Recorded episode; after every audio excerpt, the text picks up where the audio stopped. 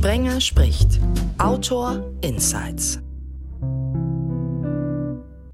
Sprenger spricht ja, hallo zusammen. Ich habe es in der Ausgabe 140 gesagt, bei mir geht es hier nicht nach Parität, sondern nach Content und deshalb sind in dieser Runde gleich drei Frauen, zwei Sarahs und eine Katrin. Hallo Katrin Hanke. Hallo. Warum Katrins aktueller True Crime mein Leben als Tatortreiniger und nicht als Reinigerin heißt, klären wir später. Ob der Grund darin liegt, dass Sarah Kämpfle Lehrerin ist und ihr Debütroman deshalb nicht Übung macht den Meister, sondern Übung macht den Mörder heißt, das klären wir auch. Hallo. Hallo zusammen. Und dann klären wir noch, ob der zweite Thriller von Sarah Nisi den Titel Ich bringe dich zum Schweigen deshalb hat, weil sie alle danach fragen, wie es denn so ist, nach dem Brexit in London zu leben. Hello. Ja, vielen Dank für die Einladung. Ähm, ich freue mich, dass ich dabei sein darf. Ähm, ja, tatsächlich, also der Titel hat ähm, mit dem Brexit erstmal nichts zu tun, aber ähm, man kann natürlich gut auf die Idee kommen. Ähm, tatsächlich, ja, sitze ich hier in London. Ich bin im Osten von London, im East End und ähm, ja, bin jetzt mittlerweile auch schon seit zehn Jahren da, habe also tatsächlich alles mitgekriegt mit dem Brexit und ähm, ja, den ganzen politischen Entscheidungen und was das mit sich gebracht hat. Ähm, und werde natürlich immer gerne ja, von zu Hause, von Familie und Freunden gefragt, wie es denn jetzt so aussieht, ob man sich noch auf die Straße trauen kann, ob man das überhaupt möchte, ob es noch Schokolade gibt in den Supermärkten, ähm, all diese Dinge, die auch immer gerne in den Medien natürlich ähm, ja über die berichtet wird. Und ähm, ja, mit dem Buchtitel hat es natürlich in dem Sinne nichts zu tun, aber es ist ähm, grundsätzlich so, dass ich habe relativ viele deutsche Freunde auch hier in London und ähm, ja, das, was der Brexit so ausgelöst hat, da ist es tatsächlich manchmal so, dass man sich fragt, ja, ähm, hätten bei der Wahl mal einige geschwiegen, beziehungsweise manchmal wäre Schweigen dann doch besser gewesen. Ähm, für mich ist es tatsächlich so, dass ich selber eigentlich für ein Jahr hierher gekommen bin ursprünglich mal und dachte, ach, ich gucke mir das mal an, ich kenne die Stadt sehr gut und wollte eigentlich immer hierher. Das war so ein bisschen meine Sehnsuchtsstadt und ähm, habe dann gedacht, ähm, machst du noch mal was ganz anderes. Ich habe ja eigentlich Wirtschaftsrecht studiert und bin dann hier an die Uni gegangen und habe einen Master im Creative Writing gemacht und dachte, ach, dieses ganze in der Großstadt und London und was Kreatives machen, das mit dem Schreiben ein bisschen mehr vertiefen ähm, und habe damals, das war 2012, auch wirklich äh, natürlich wie niemand daran gedacht, dass es irgendwie einen Brexit geben könnte.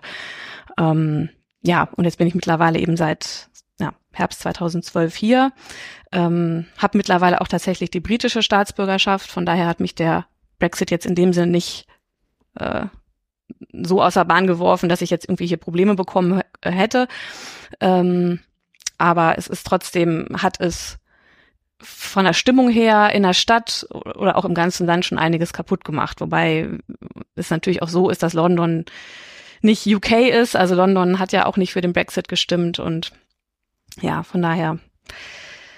Mittlerweile ist es, weil es jetzt auch schon so ein paar Jahre her ist und ich glaube, die Pandemie dazwischen jetzt noch kam, hat man es, will jetzt nicht sagen, aus dem Kopf, weil es ist immer präsent, es ist immer da, man liest es auch jeden Tag, welche Auswirkungen es immer noch hat. Ähm, aber ja, trotzdem bin ich immer noch gerne hier und noch nicht fertig mit der Stadt. Woher kommst du ursprünglich? Ähm, ich komme also, aus Niedersachsen, also ich komme aus ah. Hildesheim ah. und ähm, gar nicht so weit weg von dir. Und, ja, ja, ähm, genau. Hab dann, Stadt, ja, sehr klein und beschaulich natürlich. ja. Ähm, also im Vergleich zu London. Und ähm, ich habe aber in Osnabrück studiert und habe dann sechs, sieben Jahre in Düsseldorf gewohnt ähm, ah. und war da auch wirklich sehr gerne. Also das fand ich auch wirklich eine tolle Stadt und habe dann aber einfach gedacht, ich will noch mal was anderes sehen und hatte immer so dieses Fernweh so ein bisschen oder die mhm. diese Sehnsucht nach nach London und war auch immer so zwei, drei Mal im Jahr da. Ähm, aber meine Familie ähm, ja wohnt eben noch in Hildesheim. Genau und also, dass es Schokolade gibt, das kann ich bestätigen. Ich war gerade zum ersten Mal äh, in London und habe, äh, ja, außer dass es teuer ist, aber das äh, war es immer schon. Ähm, hm. Also, das wurde ja. mir gesagt. Äh, ähm, habe ich eigentlich gar nichts so gemerkt. Aber ich war natürlich auch als Touristin unterwegs mhm. ähm, und habe besichtigt und dies und das getan und Schokolade gegessen. Mhm. Neben Fatsch. Ja, okay. Mhm. Ne, das war irgendwie, ich weiß gar nicht wann, es war letztes Jahr oder vor zwei Jahren hatten wir hier so ein bisschen, da war es tatsächlich, dass einige Lebensmittel so ein bisschen knapp wurden. Das war aber auch durch die Pandemie bedingt. Mhm. Und es wurde dann in den Medien, ähm, auch in Deutschland, halt immer so dargestellt. Da waren dann die Fotos von den leeren Regalen hier in London.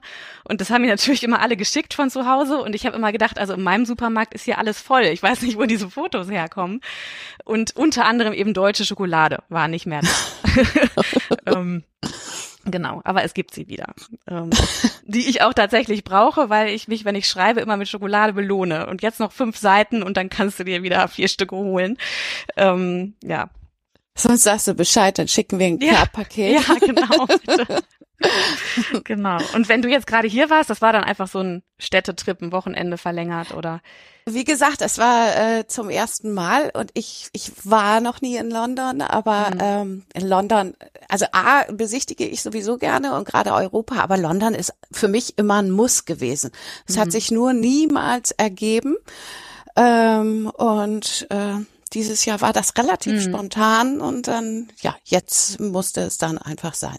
Mhm. Mhm. Warst du natürlich jetzt zur Hauptreisezeit da, falls es jetzt kürzlich gewesen ist. Das stimmt. August. War, aber genau, ich war im August da und mhm. ähm, aber ich war in der Woche da, ähm, also das war bombiges Wetter. Also mhm. so Gut, ich meine, ich komme aus Hamburg, äh, London und Hamburg ja, sind ja da ja. Äh, eher ähnlich, aber ähm, es war also auch in Hamburg gerade gutes Wetter, als ich nicht da war. Mhm. Aber ich habe das äh, genossen. Das äh, war zum durch die Stadt rennen ähm, ähm, und natürlich das das übliche Besichtigen mhm. ähm, war das eine schöne Angelegenheit. Mhm. Ja, das ist ja, ja. Ähm, echt spannend immer, weil ich auch, ich hatte jetzt gerade eine Freundin zu Besuch, ähm, die war auch jetzt drei, vier Tage hier bei mir und ähm, ja, die sagte auch, die war jetzt länger nicht da gewesen, ich glaube das letzte Mal 2018, 19 und die sagte auch, ja Wahnsinn, was sich in den paar Jahren jetzt aber schon wieder getan hat und das ist aber natürlich immer als Tourist oder wenn man so kurz hier ist, natürlich auch immer ansatzweise anstrengend ist. Ne? Also die ähm, kommt aus der Nähe von Braunschweig und ist jetzt diese große, riesige Großstadt dann auch nicht so gewöhnt. Und ähm, aber wir haben unheimlich viel mit dem Fahrrad gemacht und ja, hier im East End ist es sowieso so ein bisschen beschaulicher. Man ist aber eben in einer halben Stunde mit dem Rad auch wirklich mittendrin und ähm, ja, haben zum Beispiel komplett die U-Bahn umgangen in der Zeit, wo sie jetzt hier gewesen ist und ähm, alles zu Fuß und mit dem Rad gemacht. Ähm, das kann man eben auch, wenn man sich halt sehr gut auskennt. Ne? Dann sucht man sich die Seitenstraßen, die sind dann auch äh, aufgrund der ganzen extra Gebühren, die die Autofahrer ja bezahlen müssen, immer relativ leer. Also tatsächlich leerer als in Deutschland. Als ich, wenn ich an Düsseldorf denke, wenn ich da mit dem Rad unterwegs war, mhm. ähm, war im Prinzip eigentlich fast mehr Verkehr als hier auf den Straßen. Ähm, und wird auch sehr viel gemacht im Moment, Radwege, solche Dinge. Also von daher äh, habe ich dann immer so ein bisschen, ich denke immer, wenn ich Besuch habe oder die, die Touristen, das tut mir dann immer so ein bisschen leid, weil ich dann immer denke, oh, das ist hoffentlich oder wirkt es nicht zu anstrengend oder erschlagend. Ne? Man selber nimmt das vielleicht jetzt nicht mehr so wahr, aber man lebt natürlich auch anders dann in so einer Stadt. Ja, wobei ich dann eben als komplett Touristin, äh, ich fand das ganz toll, also die äh, die U-Bahn zu nutzen mhm. und äh, ja, die war voll, mhm. aber ähm, das kannte ich ja aus aus Filmen. Gehört ja auch dazu. Genau und äh, und und es ist äh, also ich ich fand's großartig äh, dieses Bewegen mit mit der Bahn und hier mhm. reinspringen und da irgendwie die blauen Linien und die also so es war auch so übersichtlich, obwohl ja. es so eine Riesenstadt ist. Das fand ich äh, ziemlich gut. Ja. Mhm. Vergesst mir nicht die Schwäbin, ob die schon mal rausgekommen ist aus der Provinz. Ja, ich ich bin tatsächlich auch schon mal in London gewesen, ist aber ewig her. Ähm, da war ich auf Klassenfahrt und zwar nicht als Lehrerin, sondern als Schülerin. Und äh, hat mir wahnsinnig gut gefallen, weil ich da tatsächlich vorher noch nie großartig rausgekommen bin. Also es war so meine erste Fernreise, sage ich jetzt mal. Und da war für mich auch klar, wow, irgendwann möchte ich auch mal in einer größeren Stadt leben. Dieses Geschäftige und, und dass da einfach so viel los ist und dass da eben nicht abends um acht dann die, die Gehwege hochgeklappt werden. Das hat mir sehr gut gefallen. Aber ich müsste mal wieder hin. Also ich war jetzt ewig nicht mehr. Keine Ahnung, wie London jetzt so ist. Voll. aber ähm, und um acht ist zwar nicht vorbei, aber um elf. Also die Sperrstunde gibt's ja auch immer noch, beziehungsweise zwölf, je nachdem wie die Lizenz. Ach, tatsächlich. Ja. Mh. Ähm, okay. Mhm. Aber und du bist unten, äh, was hatte ich gelesen? In Stuttgart oder nee? Was? Genau, also ja. ich wohne tatsächlich eigentlich in Esslingen, das ist direkt neben Stuttgart, aber wenn ich irgendwie äh, abends mal weggehe oder überhaupt mal in die Stadt gehe, dann zieht's mich tatsächlich eher nach Stuttgart. Hm. Ähm, ja, bin ich jetzt auch seit 2012. Ich bin hierher gekommen, weil ich äh, hier eben eine Stelle bekommen habe. Damals war es ziemlich schwierig, eine Stelle zu kriegen als Lehrer. Und dann habe ich gesagt, okay, da wo ich eine kriege, da gehe ich hin. Und dann ist es Stuttgart geworden und äh, geblieben. Jetzt bin ich immer noch da, genau. Aber es ist der Knast geworden, ne? Es ist der Knast geworden, genau. Es ist, anfangs war es die normale Schule. Und äh, dann äh, jetzt letztes Jahr ähm, bin ich in den Knast gegangen, ne? aber ich darf auch abends wieder raus. Äh, hast du dich dann dafür beworben oder äh, ja, musst du ja. Ähm, oder wie hat sich das entwickelt? Ich finde das total spannend. Ja, ich habe also, mich dafür beworben. Also ja, ich, ich ähm, wollte einfach nochmal was anderes machen, was anderes ausprobieren. Ich bin jetzt elf Jahre Lehrer und habe dann gedacht, Mensch, weiß auch nicht, ob ich das jetzt ewig so weitermachen will. Ähm, und habe mich dann so ein bisschen umgeschaut, was es denn für Möglichkeiten gibt für Lehrer. Und tatsächlich sind die relativ rar. Also es gibt gar nicht so viel, ähm, was man als Lehrer sonst noch machen könnte. Man müsste sich natürlich einfach irgendwie weiterbilden oder nochmal studieren. Und dann bin ich irgendwann auf den, aufs Gefängnis gestoßen und habe da mal hospitiert probeweise und habe sofort gemerkt, das äh, könnte meins sein und habe mich beworben und es hat geklappt. Und jetzt, äh, es jährt sich jetzt. Also ich bin jetzt zum, ich glaube am 12. September letztes Jahr habe ich angefangen. Das heißt, äh, bin jetzt dann demnächst, äh, ja, ein Jahr da. Und, und welche Schulform ist das? Also, äh, oder was, was bist du erstmal für, für, für eine Lehre? Also weiterführende Schule oder wie, wie? Genau, ich bin eigentlich äh, Hauptschullehrerin. Mhm. Und das gibt's jetzt aber so gar nicht mehr. Das kann man in Baden-Württemberg so gar nicht mehr studieren, sondern das ist jetzt Sekundarstufe 1. Das heißt, die haben jetzt das Hauptschul- und das Realschullehramt zusammengenommen im Studium. Ich habe das damals noch explizit wirklich nur auf Hauptschule studiert. Und ähm, bin auch im Gefängnis jetzt eben für die zuständig, die noch keinen Hauptschulabschluss haben. Also das passt von daher ziemlich gut. Mhm. Interessant. Könnte man dich ja auch mal besuchen und dann bei dir hospitieren. Einmal mal gucken. Ja, das kann man tatsächlich. ähm, allerdings muss es natürlich immer genehmigt werden und äh, mit der Anstaltsleitung abgesprochen werden. Das ist äh, da kann nicht jeder einfach so rein, ist ja klar. Mhm. Aber das kriegt man hin, klar, das ist äh, möglich. Und wie groß, also wie, wie, wie muss man sich das vorstellen? Wie, wie groß ist, ist deine Klasse oder ähm, wie, wie, ja. Wie viele Schüler? Wie, also, genau. Es ist unterschiedlich. Ich muss dazu sagen, wir sind ja eine U-Haft. Das heißt, mhm. ähm, ah. die sitzen da jetzt alle mal noch mit der Unschuldsvermutung und ähm, nach spätestens sechs Monaten tut sich da in der Regel was und sie kriegen dann äh, eben ihren Prozess oder kommen raus. Ähm, deswegen habe ich einen ziemlich äh, großen Wechsel auch in meiner Gruppe und ähm, sie ist nicht groß. Also ich habe aktuell sechs Schüler mhm. und das ist auch gut so, weil ähm, die sind sehr lebhaft und ähm, brauchen auch viel Aufmerksamkeit und ähm, die waren zum Teil jahrelang äh, gar nicht mehr in der Schule, also so sich konzentrieren oder mal länger an der Aufgabe dranbleiben, fällt denen nicht immer leicht und ähm, da ist man dann schon gefordert als Lehrer und äh, da bin ich eigentlich ganz froh, dass äh, es nur so wenige sind. Das ist ausreichend. Ja, das kann ich mir gut vorstellen. Also. Und das sind jetzt aber alles Teenager dann, also ab über 16 oder ähm, Nee, nee, ab 14. So. Also ab 14 ah. ist man ja strafmündig. Okay. Und äh, ich habe tatsächlich auch 14-Jährige in der Gruppe ähm, bis 18. Also ich habe wirklich mhm. nur die bis 18-Jährigen. Und ich habe noch zwei Kollegen, die haben dann die Heranwachsenden ähm, oder die erwachsenen äh, Schüler. Und da muss man aber dazu sagen, das ist dann Deutschkurs, also die machen keinen Hauptschulvorbereitungskurs, sondern das sind dann, ist dann für die nicht deutschsprachigen Häftlinge, sind dann die Kurse gedacht. Mhm. Und wa was genau. unterrichtest du jetzt? Oder also unterrichtest du dann übergreifend? Genau, also ich, ich, ich bereite die auf den Hauptschulabschluss vor, den können sie aber bei uns nicht machen. Das müssen sie dann entweder in Freiheit machen oder eben ähm, in einer anderen Haftanstalt. Und äh, da unterrichte ich tatsächlich vor allem natürlich die Prüfungsfächer Deutsch, Mathe, Englisch, zwischendurch auch Erdkunde und Geschichte. Ich versuche das immer so ein bisschen mit einzubringen. Ähm, so das, das aktuelle Tagesgeschehen natürlich. Ähm, ja, also das ist so mein täglich Brot. Und, und wie ist das äh, als also als Lehrerin wo auch immer also oder die Lehrer die die ich so kenne die ähm, stellen sich ja nicht nur hin und unterrichten irgendwas sondern sind ja auch Ansprechpartner im besten Fall äh, für ihre Schüler und und wissen vielleicht manchmal auch Sachen ähm, die die nur sie wissen. ähm, wie ist das Verhältnis äh, äh, zwischen den Schülern und dir denn gerade auch wenn sie immer wechseln? Du musst ja erstmal eigentlich dieses Vertrauen aufbauen, was ja auch jeder Lehrer, äh, jede Lehrerin machen muss mit ihren Schülern, aber das stelle ich mir auch nochmal sehr herausfordernd vor. Ja, einerseits herausfordernd und andererseits total schön. Ähm, ich bin da definitiv eine Bezugsperson.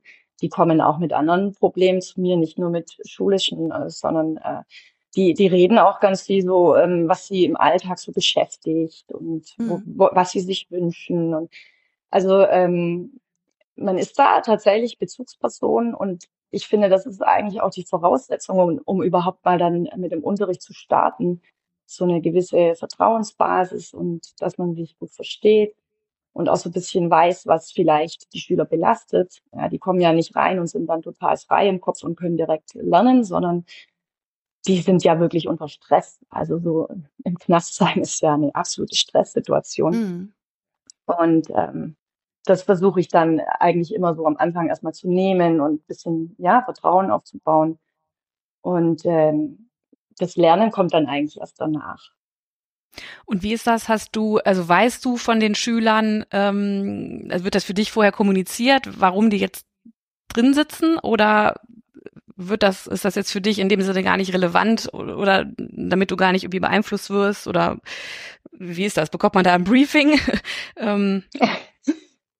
Nee, also ähm, für mich ist es tatsächlich eigentlich nicht relevant, aber ich ja. weiß es. Also ich weiß zumindest, ja. was ihnen vorgeworfen wird. Mhm. Ähm, ich sage ihnen aber auch immer ganz klar, dass wir da nicht allzu ausschweifend drüber reden können, weil mhm. ähm, sie ja noch diesen Gerichtsprozess haben. Und also am Ende äh, erzählt mir dann irgendjemand äh, oder legt bei mir ein Geständnis ab und das steht aber so nicht im Haftbefehl mhm. oder in der Anklageschrift. Das, das wäre schlecht. Also deswegen sage ich eigentlich immer eher, lass uns da nicht äh, konkret drüber reden. Aber ich weiß, was ihnen vorgeworfen wird, ja. Mhm. Und das ist dann am Anfang auch immer so, dass ich mir denke, oh krass, aha, okay. Und nach der ersten Stunde Unterricht ist das vergessen. Also dann ist es für mich ein Schüler wie jeder andere und es interessiert mhm. mich dann eigentlich auch nicht mehr. Ja, das stelle ich mir nämlich auch so vor, weil letztendlich äh, du machst dann deinen Job und unterrichtest, ne? Und und irgendwann mhm. du siehst die Person, die da in dem Moment sitzt und ähm, ja, genau. hätte ich mir jetzt auch so vorgestellt. Man blendet das tatsächlich aus und mhm. das, das ist auch tatsächlich so, dass es es klingt immer schlimm. Also ich mache jetzt mal ein Beispiel. Es wird einem vorgeworfen, äh, schwere räuberische Erpressung und dann stellt man sich da ganz schlimme Dinge vor.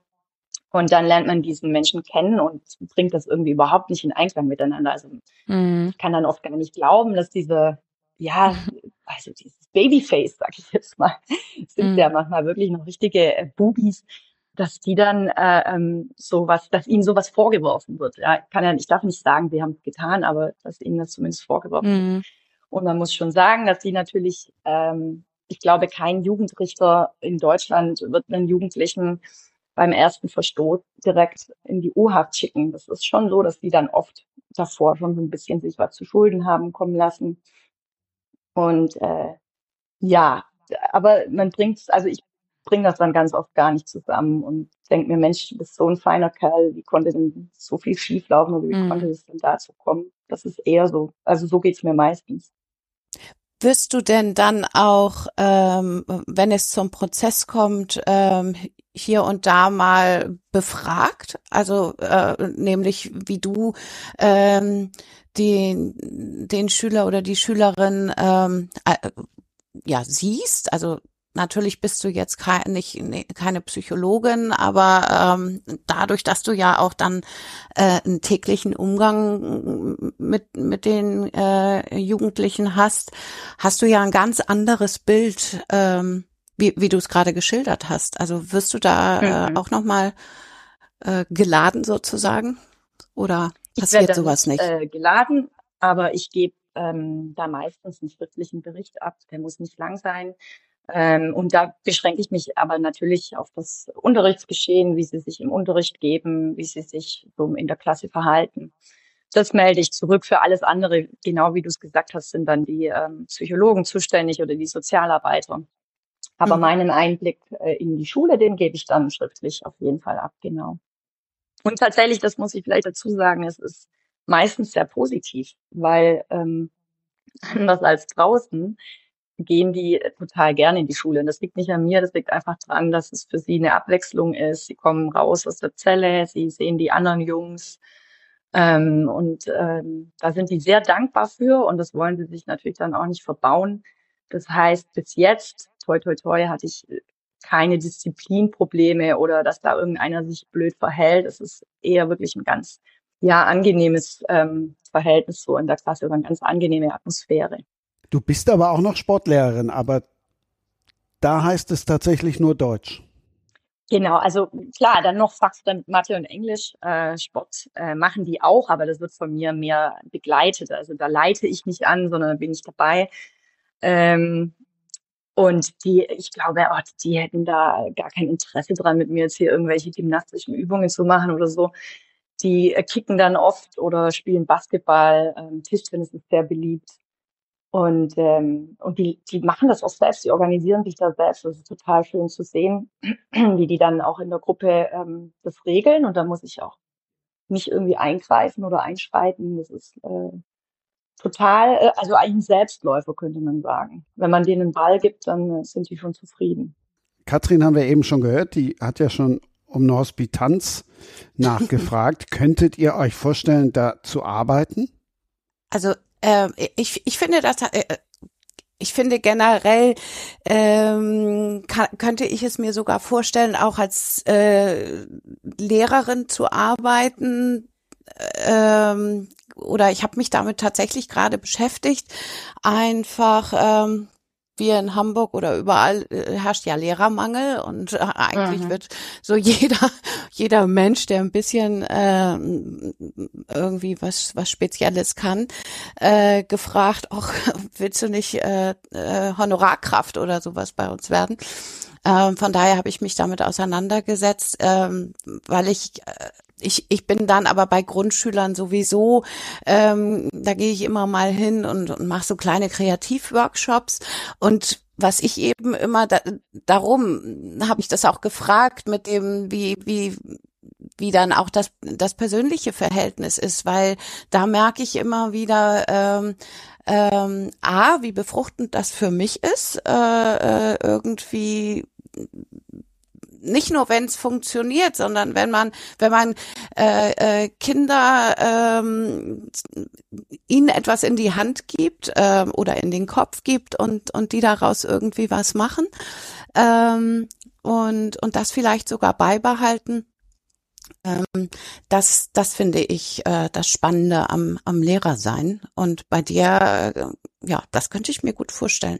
Allerdings kann ich mir nicht für mich nicht vorstellen, darum habe ich das ein bisschen wieder für mich ad, acta gelegt. Ähm, ich könnte nicht von morgens, ich, ich kann, ich, ich kann keinem geregelten Beruf nachgehen. Das bin ich nicht. Ich brauche das Gefühl. Ich arbeite zwar sieben Tage die Woche, äh, aber ich brauche das Gefühl, ich, dass ich es nicht muss. Und, das ähm, ist natürlich, das wäre der Bestfall, ja, wenn man das Gefühl hat. Ja, also von daher ähm, geht das, geht das für, für mich nicht, für meine Persönlichkeit. Hm. Und was hast du gesagt, was du in der äh, Grundschule gemacht hast? Also so äh, kreativ, äh, äh, ja, also ne, wie wie schreibe ich eine Geschichte, wie schreibe ich ein Buch, ähm, zum Beispiel habe ich jetzt gerade mit einer, es gibt ja dann immer so diese Leerlaufwochen äh, vor den Zeugnissen. Und ähm, ja oder Projektwochen, dass ähm, ja, dass ich dann da eine Woche bin und mit den Kindern irgendwie äh, erstmal eine, kreativ arbeite. Denn das habe ich festgestellt. Ähm, ich finde, die geht so ein bisschen flöten. Ähm, die mhm. sind doch, also zumindest die, die ich, äh, auf die, die ich getroffen habe, das ist nicht nur sehr verschult, das ist ja klar, ist Schule, sondern ähm, dieses Denken, dieses Mal um die Ecke denken ähm, und ähm, im, im Bereich der Kunst würde man sagen, äh, mal doch, warum muss der, müssen die Blätter vom Baum immer grün sein? Mal sie doch einfach mal so, äh, wie, worauf du Lust hast. Äh, das, das ist so, die Kinder sind so festgefahren. Ähm, und das finde ich auch dann immer sehr spannend, sie erstmal da herauszuholen. Und dann kommen auch plötzlich, ähm, dann trauen sie sich, also sie, sie haben es alle in sich, aber dann trauen sie sich plötzlich ähm, irgendwie die absurdesten ähm, Geschichten aufzuschreiben, die dann aber gar nicht so absurd sind, weil, ne, wenn sie dann auch, das lernen sie dann natürlich, äh, Anfang, Mittelteil, Ende oder die Heldenreise und ähm, das ist dann immer sehr schön. Hm. Also sowas mache ich. Mhm. Und wie bist du dazu gekommen? Also hat dich jemand angesprochen und gefragt oder hast du gesagt, Mensch, ich frag mal nach? Nee, tatsächlich, ja, ich hatte das immer vor, aber dann tatsächlich ähm, äh, äh, durch durch meine eigenen Kinder, dass ich dann mhm. dann da da gesagt habe, na ja, äh, die behandeln sowas ja jetzt dann auch immer im Deutschunterricht zum Beispiel und dann wissen sie ja auch, was ich von Beruf bin. Also nicht nur meine Kinder, sondern irgendwann ähm, ja weiß weiß man das eben und dann dann wurde ich gefragt oder man bietet sich an, dass man mal einen Tag kommt und und dann ergibt sich das so. Hm? Also mhm, sehr schön. Ja. ja. Sarah London, du kannst dich nicht drücken. ähm, nee, ich würde, also ich finde es super spannend und ich habe jetzt auch gerade, ähm, ich musste so lachen in der Vorbereitung für den Podcast, weil ich gerade für mein drittes äh, Buch, also ich sitze gerade am Manuskript und da geht es eben auch um eine, eine der Figuren sitzt im Gefängnis und ähm, ist aber in der Hauptstory dann eben nicht mehr im Gefängnis und es gibt eben Rückblenden. Und da habe ich eben auch hier recherchiert, wie in, in London eine Situation ist oder generell und ähm, wie schlimm die Zustände auch zum Teil sind, dass es alles überlaufen ist und, und volle Zellen und, und eigentlich steht fast jeden Tag, wenn man darauf achtet, was in der Zeitung ähm, über die ja tatsächlich schlechten Zustände. Und ähm, deswegen fand ich das äh, unheimlich spannend, jetzt zu hören, wie jemand ähm, tatsächlich unterrichtet ähm, und dort eben auch jeden Tag präsent ist und das dann eben auch von dieser, auf diese Art und Weise zu sehen bekommt. Ähm, ich glaube, jetzt unterrichten wäre tatsächlich eher nicht so meins. Ich fände aber jede Art von Tätigkeit, wobei das stimmt auch nicht, nicht jede Art von Tätigkeit im Gefängnis interessant, ähm, aber ich könnte mir durchaus vorstellen, mich in diesem Umfeld irgendwie aufzuhalten. Aber ich wüsste jetzt nicht, welcher Beruf das in dem Sinne sein sollte. Ähm, wobei ich mich jetzt zum Beispiel auch frage, also ich bin jemand, ich bin unheimlich gern draußen und habe zum Teil selbst im, im Büro schon manchmal so, so klaustrophobische Anwandlungen. Ähm, wenn man den ganzen Tag dann irgendwie drin sitzt, da frage ich mich jetzt zum Beispiel, wie das dann ist oder wie ich mich fühlen würde, wenn ich jetzt tatsächlich ne, im Gefängnis jeden Morgen reingehe und abends erst wieder raus oder mittags, ich weiß nicht, wie lange du dort bist, ähm, ob man das irgendwie so wahrnimmt da, oder ob man sich immer wieder sagt, ich bin jetzt hier im Gefängnis auch wenn du natürlich jederzeit raus kannst, oder ob das gar keinen großen Unterschied macht. Ähm, jetzt zu einer Schule zum Beispiel, also das Umfeld an sich. Das würde mich jetzt nochmal interessieren, wie, wie du das so wahrnimmst. Mhm. Also ähm, mein Büro ist tatsächlich, ich weiß gar nicht, ob es eine alte Zelle ist oder es ist auf jeden Fall, ähm, wie die Zellen auch, hat es natürlich vergitterte Fenster. Und ähm, das ist aber schon was, was ich gar nicht mehr sehe, wenn ich rausgucke. Ich, mhm. Was tatsächlich ganz witzig ist, ich gucke direkt zum Hofgang raus. Also ich sehe dann da die, die Häftlinge vorbeilaufen. Und auch das halt ist mittlerweile, also am Anfang, als ich da frisch angefangen habe, dachte ich schon, ja, wie krass. Jetzt sitzt mhm. du hier und, und siehst du da vorbeilaufen. Und mittlerweile ist es völlig ja. normal und fühlt sich für mich auch nicht irgendwie beengend an oder beklemmend. Das ist, weil ich eben weiß, dass ich, dass ich raus kann jederzeit. Ähm, mhm. Und das ist, also meine Häftlinge fragen mich oder meine Schüler fragen mich tatsächlich auch oft, ähm, was machen Sie jetzt noch, wenn Sie gleich rausgehen und wie läuft das dann so ab? Ähm, steigen Sie in die Bahn, steigen Sie ins Auto? Also so ganz banale Sachen möchten die dann wissen oder fragen mich auch nach dem Wochenende, was ich gegessen habe, ob ich mal wieder eine Pizza gegessen hätte oder so. Das sind so die Sachen, die denen dann fehlen. Aber ähm, ja, also ich habe überhaupt nicht das Gefühl, eingesperrt zu sein. Klar, mhm. gar nicht. Was ich mir wiederum schon vorstellen könnte, ist, dass man, ähm, was jetzt die Katrin, was du eben auch gerade sagtest, ähm, mit dem äh, so ein bisschen vielleicht kreatives Schreiben unterrichten, ne? oder mit Kindern oder oder auch Jugendlichen, also da so im Kreativbereich irgendwie äh, tatsächlich äh, tätig sein. Aber ja, ich meine, da gibt's ja dann mhm. auch nicht so viele Stellen und im Gefängnis vermutlich auch nicht. Ähm, aber ja, in, in die Richtung. Das stimmt. Ja. Naja, aber ja, aber es, also was man machen kann, ist ehrenamtlich tatsächlich da was, äh, das ist, glaube ich, auch in anderen Haftanstalten immer sehr gern gesehen. Ähm, aber genau, also ausgeschriebene Stellen, glaube ich, da wird es schwieriger. Mhm.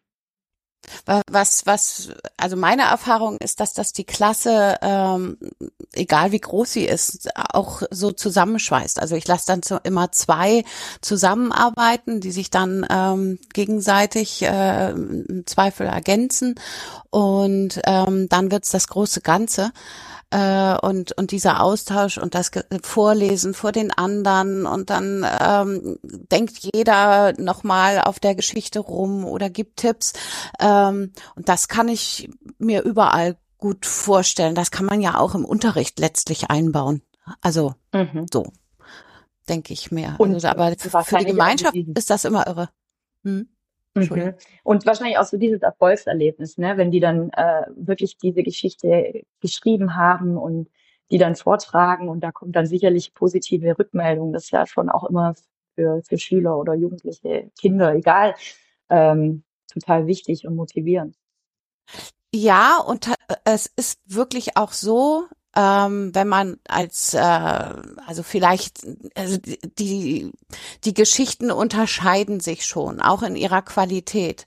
Aber ähm, die zerreißen sich nicht gegenseitig, die, die, mhm. die, die, die Schüler und Schülerinnen, sondern die sind wirklich nett zueinander oder sagen dann, ja, und wenn du das dann nochmal so oder vielleicht das nochmal einbauen würdest, dann wäre es vielleicht schöner. Und ich meine, die sind klein, also die, die nehmen eigentlich kein Blatt vor den Mund.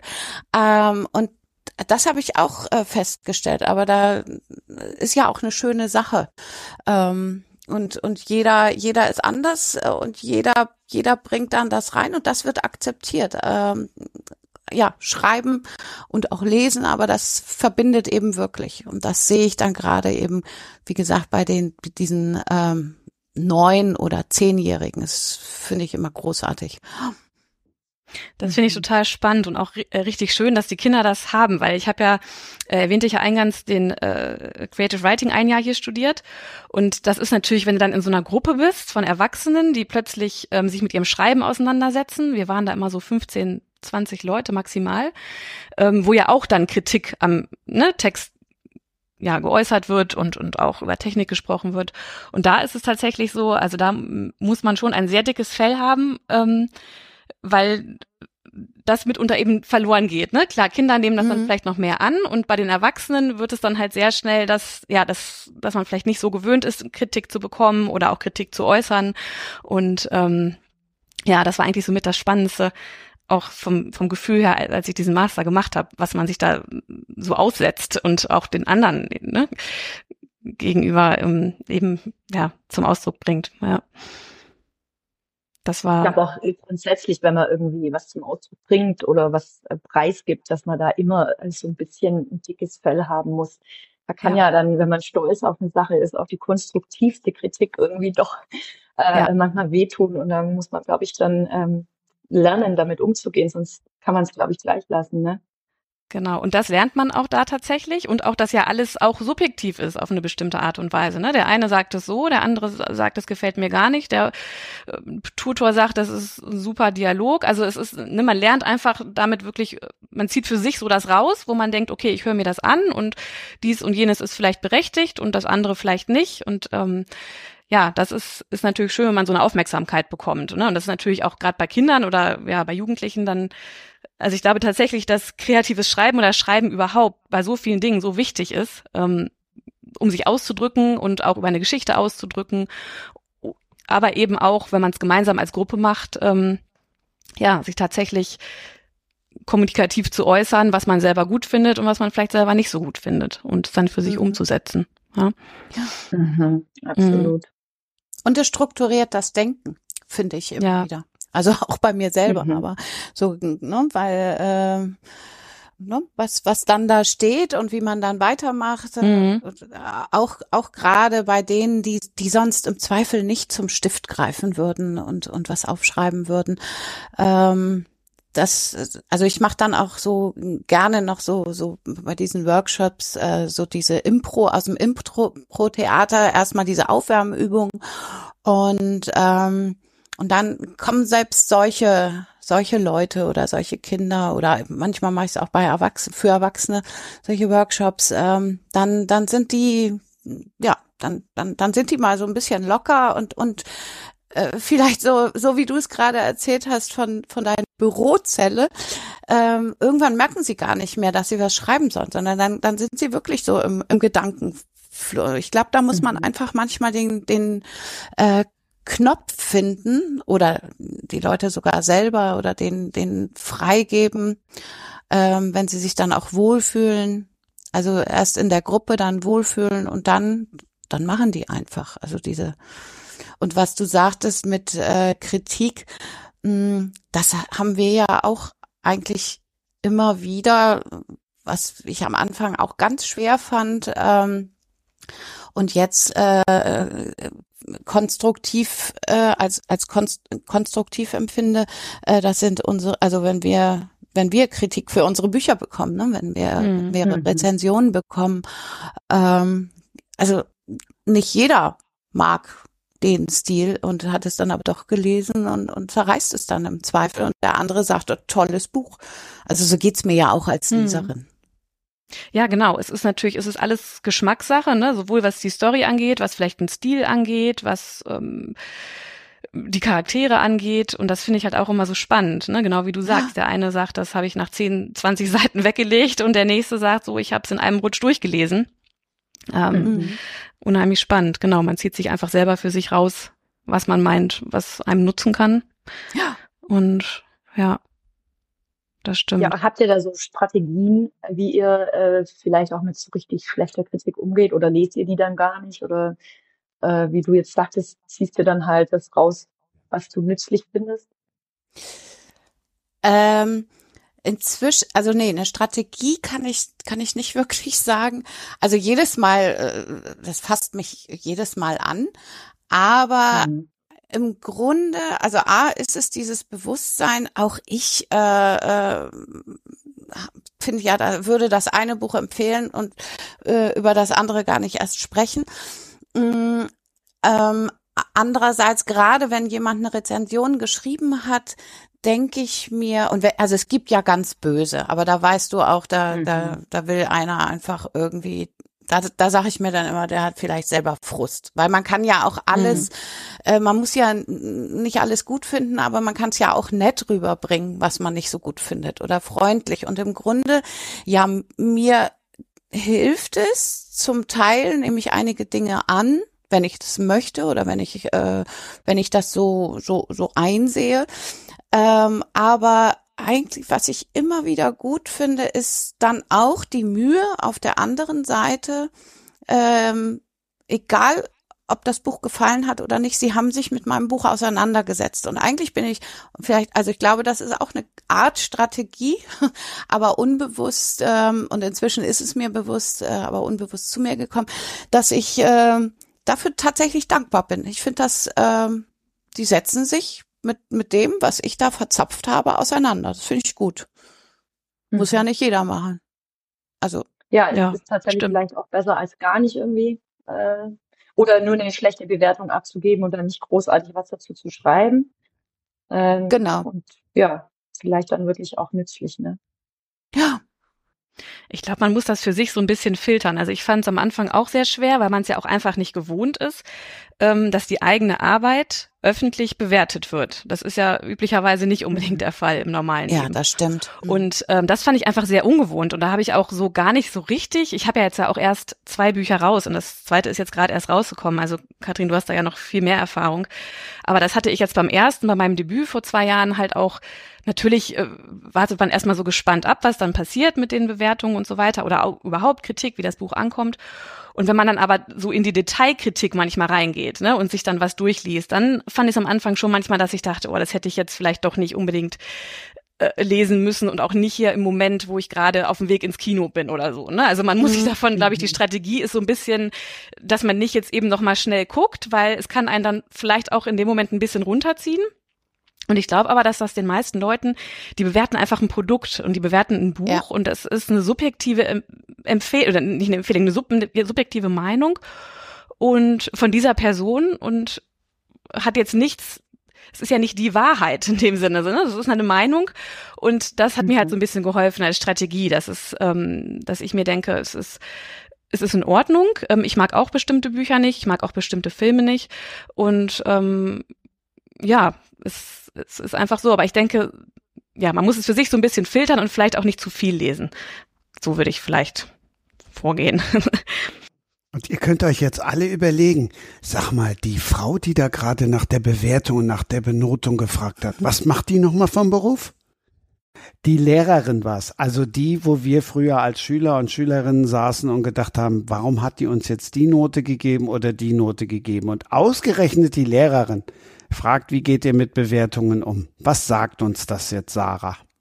Ja, was sagt uns das? Vielleicht muss man das äh, nochmal überdenken oder beziehungsweise ja, ich glaube schon, dass mir das zu denken gibt, wenn ich äh, bewerte, ähm, dass ähm, der Schüler vielleicht gar nicht, dass es dem nicht bewusst ist, dass jetzt hier das Produkt oder die, die Arbeit bewertet wird, sondern dass der vielleicht auch manchmal denkt, er wird als Mensch bewertet, was ja gar nicht so ist. Ne?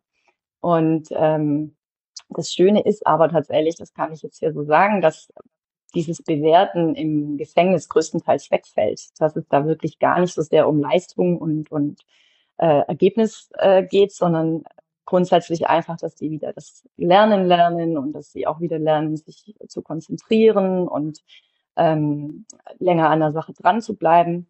Und das ist auch mitunter ein Grund, warum ich mich entschieden habe, ins Gefängnis zu gehen, weil ähm, ich das total schön finde, dass ich jetzt nicht mehr die ganze Zeit irgendwie äh, so notenorientiert vorgehen muss oder leistungsorientiert, sondern dass da eigentlich die Pädagogik, also dann der, das Menschliche ganz arg im Vordergrund steht und nicht die Leistung.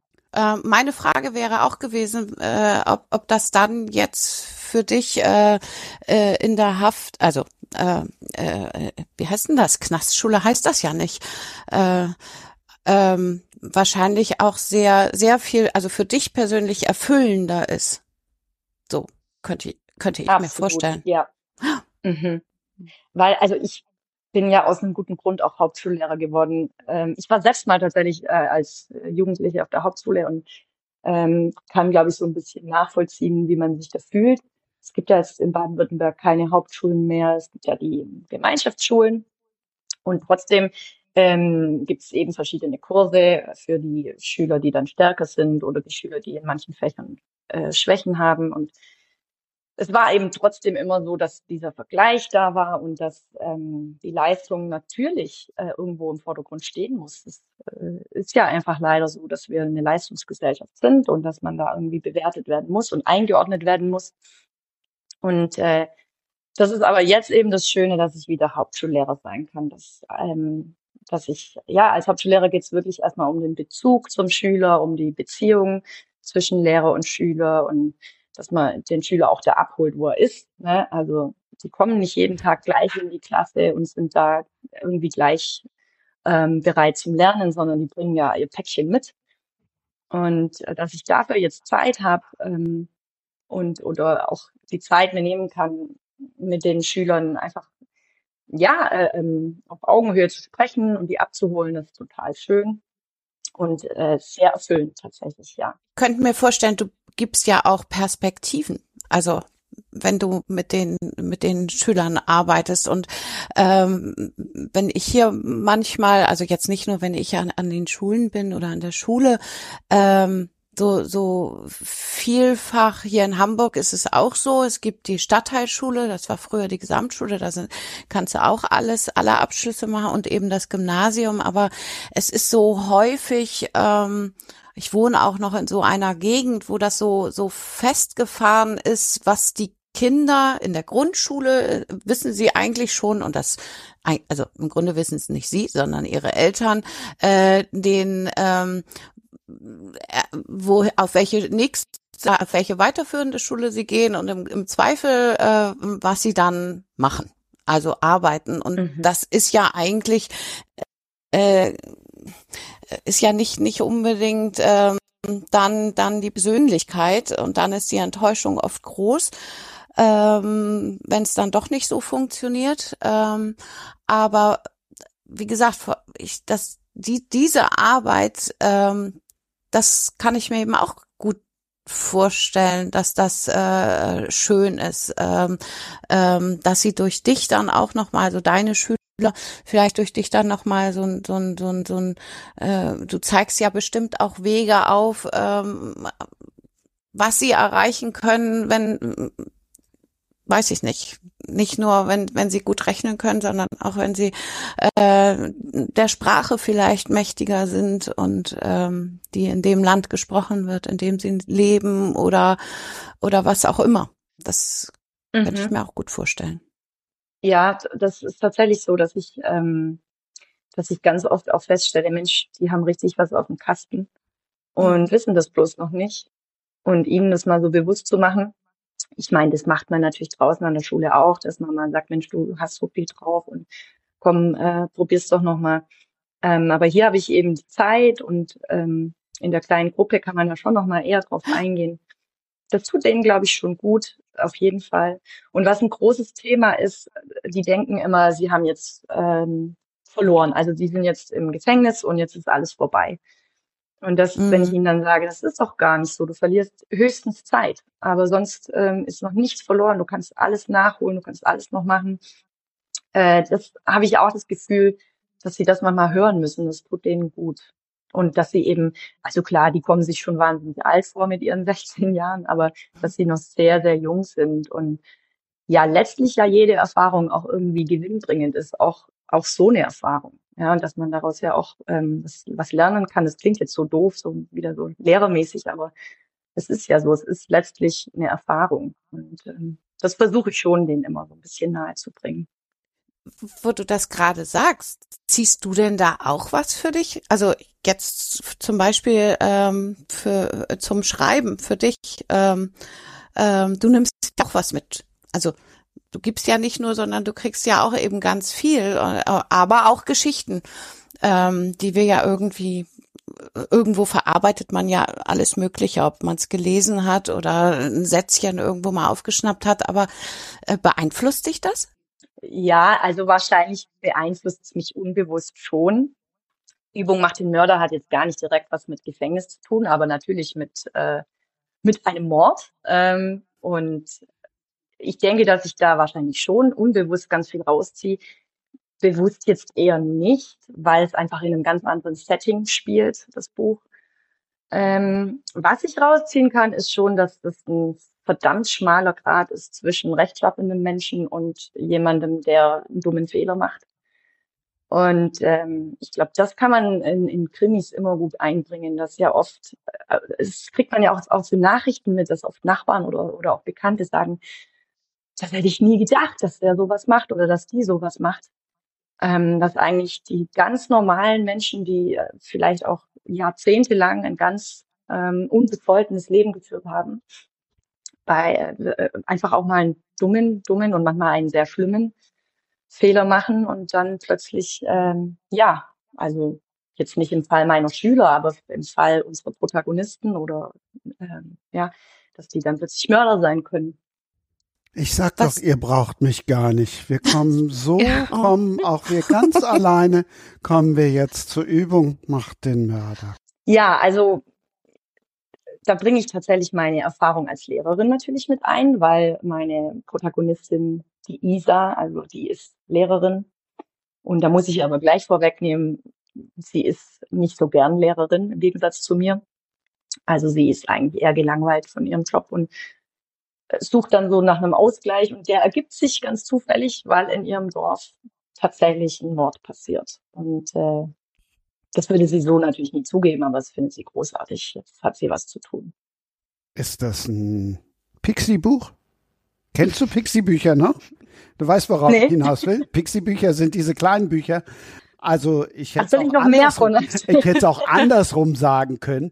Wir wollen natürlich noch ein bisschen mehr jetzt hören. Okay.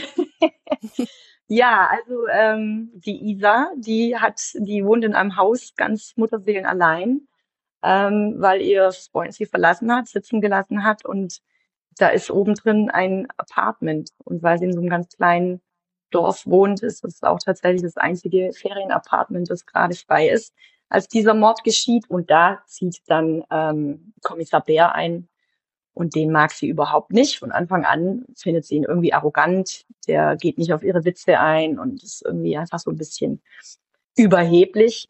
Und äh, das führt natürlich zu Spannungen. Und als sie dann noch äh, so ein bisschen sich in seine Ermittlungen einmischt, anfangs zögerlich und dann doch mit Feuereifer dabei ist, das passt natürlich ihm auch überhaupt nicht. Aber irgendwie müssen sie dann doch, äh, ich will es nicht so viel verraten, äh, zusammenarbeiten. Genau. Und das, also ich kann auch dazu sagen, es spielt in einem fiktiven Dorf, das gibt's nicht wirklich, weil ich mir dachte, ich möchte eigentlich niemandem auf die Füße treten. Aber ähm, die Gemeinde, in die ich diesen Ort eingebettet habe. Die gibt's tatsächlich. Und da war ich jetzt auch schon mehrmals auf der Schwäbischen Alb. Sehr schön dort, lohnt sich immer dorthin zu fahren. Und äh, auch super geeignet fürs äh, Morden und Meucheln und was weiß ich. Genau, das ist so mal das Wichtigste zu dem Buch. Und das ist ein ähm, so ein klassischer Ermittlerkrimi dann. Also du hast den Kommissar und die Lehrerin, die dann ermitteln. Das verstehe ich richtig. Ja, so könnte man das sagen, mhm. genau. Also es, ist aus Sicht der, der Lehrerin geschrieben. Das heißt, es ist jetzt nicht so klassisch äh, so. Polizist mhm. ermittelt, sondern sie arbeitet ihm mehr oder weniger zu, glaubt auch, dass es äh, nötig ist. Also sie, sie denkt, er hat es eh nicht drauf. Und äh, hm. aber insofern ist es schon ja ein klassischer äh, Krimi, genau. Die Cozy Crime Expertise ist gefragt, Katrin. Deshalb bist du doch hier Mensch. Also auch deshalb. Ja, ich habe gerade so überlegt, ähm, weil weil du sagtest, du hast es äh, unter anderem auch nicht äh, real verortet, äh, um niemandem auf die Füße zu treten. Ähm, aber im Grunde ist es ja doch dann auch ein Regionalkrimi, ähm, den den du machst, äh, wenn du die Schwäbische Alb dann dann so beschreibst, außer dass du vielleicht nicht den Straßennamen und nicht den Ortsnamen äh, nennen kannst also ja, so, oder? Definitiv. Ja, das also fällt schon drunter. Unter ein Video schwäbischer Alpkrimi oder so. Ähm. Es steht auch drunter unter dem Titel, dass es ein Provinzkrimi ist. Also das kann man schon genauso ja. sagen. Ja, ja, ja. Ähm, weil ich finde gerade dieses auf die Füße treten, ich, ich mache das auch nicht. Ähm, einige weiß ich jetzt, äh, äh, die, ähm, also befreundete Autorinnen, die, die, die die nehmen dann auch den Bürgermeister, wenn ihnen gerade das nicht passt, was der Bürgermeister in ihrer Stadt, in ihrer, in der Stadt, in der sie zufällig dann auch noch selber wohnen, äh, gesagt hat. Ähm, das, das mache ich auch nicht. Ähm, aber an, ansonsten, ja, könnte, könnte ich, könnte ich mir das gut, also kann man das, glaube ich, trotzdem vergleichen, ne? Dieses äh, regionale äh, Schreiben. Weil Absolut, ich persönlich ja mag immer und ähm, äh, mag immer gerne Bücher lesen generell, äh, ob nun Krimi oder andere, ähm, in, äh, aus denen ich nicht nur Mord und Totschlag mitnehme, mh, mm, sondern auch äh, ja, ein bisschen mehr drumrum. Also das muss dann nicht äh, unbedingt das Regionale sein, also nicht die Straßennamen wie bei mir dann zum Teil. Ähm, aber wenn ich mir jetzt so ein Provinzkrimi, äh, den das, also wenn Schwäbische Alb kenne ich jetzt auch nicht so gut, aber ähm, wenn man dann da ist, auch als Urlauber oder so, dann kann ich mir das gut vorstellen, dass, dass das gut ankommt, oder? Bei den Touris. Bestimmt. Also ich, mein Traum wäre ja, dass tatsächlich auch Leute das Buch lesen und dann äh, äh auf die Alp fahren und sagen, jetzt gucken wir uns doch mal die, die Gegend mhm. an. Ich bin ja selber gar kein Elbler, aber das würde ich natürlich toll finden, wenn sie dann so ein bisschen auf sich auf die Spuren von Isa und, und Bär begeben. Ja. Und äh, ich die Leute vielleicht wieder so ein bisschen für die Natur begeistern kann, weil die Alp tatsächlich wunderschön ist. Also sie ist schroff und rau oft und so werden ja auch die Leute dort beschrieben. Aber sie hat Das auch ich wunderschöne Seiten. Fragen, ist das dann, ist das eher dann humorvoll? Ich stelle mir da, schreibst du denn in der ersten Person, wenn du sagst, es ist aus, aus äh, der Sicht deiner Protagonistin, äh, also Nee, deiner also ich- Lehrerin? Es ist eine, eine sie erzähl also eine er Erzähler ähm, äh, Geschichte genau. Also ich schreibe nicht in der ersten Person. Mhm. Ähm, und genau, nee, also das mache ich nicht. Aber ich glaube, ich bin schon recht nah dran und es ist tatsächlich auch ähm, lustig geschrieben. Das wollte ich aber eigentlich gar nicht anfangs, als ich angefangen habe. War mein Plan eigentlich eher, dass ich was Ernstes schreibe. Ich dachte auch immer, ich bin eigentlich eher so der ernste Schreiber. Ich lese auch sehr, sehr gerne Bücher, die eher ernst sind. Also ich habe zum Beispiel äh, Sarahs Buch ähm, sehr, sehr dieses Ich will dir nahe sein. Das fand ich Mhm. fantastisch. Ja, Und danke. ähm, und dann ist es aber einfach so passiert, dass es eher in eine lustige Richtung geht. Und dann äh, habe ich gedacht, naja gut, dann, dann soll das wohl so sein, dann mache ich das so. Hm. Ich finde ja auch, das ist äh, mitunter ziemlich ähm, nicht nur befreiend, sondern auch inspirierend, wenn man eben nicht jetzt so 100 pro dasselbe liest, was man auch schreibt. Ne? Also äh, man, man bekommt ja Inspiration von allen Ecken und Enden irgendwo. Und ähm, ich weiß jetzt nicht, was ihr sonst lest. Also ich lese, ähm, seitdem ich selber Psychothriller schreibe, äh, klar lese ich da noch ab und an mal ein, aber ich lese auch eigentlich lieber fast noch andere, ja, andere Genres um ähm, ja mich da auch von so ein bisschen ja zum Lösen zum Teil, wobei ich Mhm. leider sehr gefühlt sehr wenig Zeit zum zum Lesen tatsächlich habe. Ich weiß nicht, wie euch das geht. Mir Ähm, geht's genauso, ja. ja. Man hat ja auch immer, obwohl das ja nicht so ist, ein schlechtes Gewissen. Ich denke dann immer, ich sollte eigentlich schreiben statt lesen. Ähm, ja. Ja, also ich, ich, ich lese tatsächlich, ähm, doch, doch, ich, ich, ich lese intensiv. Allerdings hatte ich eine Phase, es war dann auch äh, so diese Netflix und, und also, ne, wenn abends oder so, äh, wo zu den Zeiten, zu denen ich früher sonst zum Buch gegriffen hätte, ähm, habe ich ähm, ja, habe ich dann die Fernbedienung genommen. Aber ähm, inzwischen ähm, habe ich mir gesagt, das geht so nicht. und ähm, lese wieder sehr viel mehr. Und ich, ich also ich habe mir meine Zeiten tatsächlich äh, geschaffen, ähm, damit ich weiter lese. Mhm. Mhm. Und ich lese aber alles eigentlich, also was, was Mhm. gerade so mir in die Hände oder empfohlen wird oder ja. Mhm. Wo du durch den Podcast draufgebracht wirst, Mensch, einmal wenigstens. Ja, tatsächlich auch, wo ich durch den Podcast gebracht werde. Nein, ich, äh, ich, ich, ich, ja, ich, ich höre ihn ja. Ich höre ihn, höre ihn regelmäßig. Darum finde ich es ja auch heute total schön, ähm, hier selber im Podcast zu sein, weil ähm, dann, ne, dann habe ich wieder Zeit äh, für, für eine andere Folge aus, aus deinem Podcast, weil jetzt bin ich ja sozusagen dabei und, und muss nicht nachhören, das, äh, sondern äh, kann das alles gleich von euch so, so, so direkt erfahren. Das ist ganz schön. Wenn jetzt alle das Lob kassieren, also Sarah London hat's ja auch schon kassiert für ihr erstes Buch, dann äh, kriegst du jetzt auch noch eins äh, auf die Alp gesendet, weil da gibt's ja immer wieder die Untersuchung von wegen Dialekte, die nicht gemocht werden. Oder ich habe tatsächlich gedacht, oh, hoffentlich schwätze die jetzt nicht Schwäbisch in dem Buch. Ah, ja, der, der Papa redet manchmal Schwäbisch, das war tatsächlich so gewünscht. Und da habe ich mich dann äh, gebeugt. Ähm, ich hatte da so total Skrupel, weil ich ja selber nicht so eine richtige Schwäbin bin. Also meine Mama kommt eher aus dem Norden, die Eltern von meinem Papa, ähm, also zumindest die Mama kommt aus, ist aus dem Sudetenland und ah, da habe ich dann tatsächlich gedacht, ich weiß gar nicht, da lachen mich die Schwaben noch aus, wenn ich dann anfange hier zu schwäbeln. Und habe dann aber den Papa ganz dezent hier und da. Also der redet nicht so viel, deswegen ging das. Und ansonsten habe ich aber wirklich versucht, äh, das wegzulassen, weil das, äh, das können andere besser als ich. Das Buch dürftest du sicherlich mitnehmen zu deinen Schülern. Du hast auch nur Schüler, ne? Wir haben äh, keine Schülerinnen. Korrekt, ja, nur Jungs. Mhm. Das dürftest du denen sicherlich mitbringen. Ich bin mir nicht sicher, ob du das Neue von Katrin mitnehmen dürftest? Gute Frage.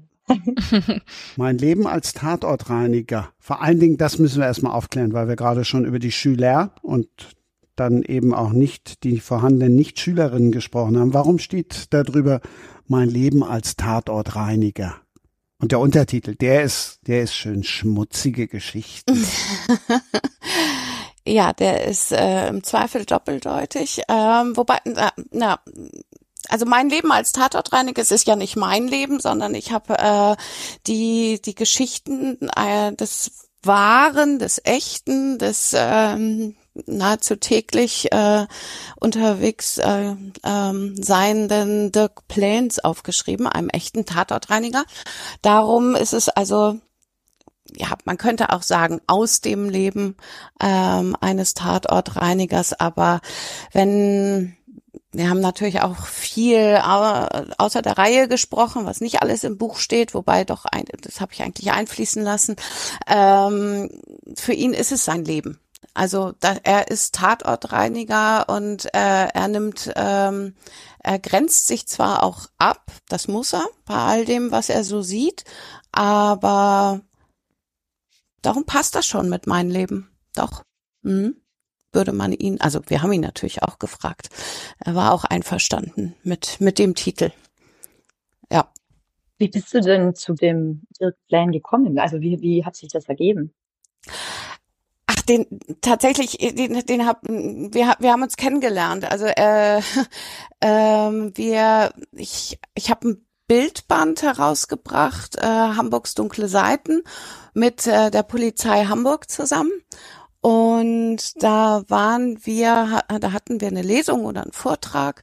Ähm, und da ist Dirk Plähn auch hingekommen. Der, weil er ja, er kennt auch die Polizei ganz gut. Und ähm, es bleibt nicht aus bei seinem Beruf. Und dann, also die, die beiden kannten sich, der Polizist, mit dem ich da unterwegs war, beziehungsweise der Archivar vom Polizeimuseum.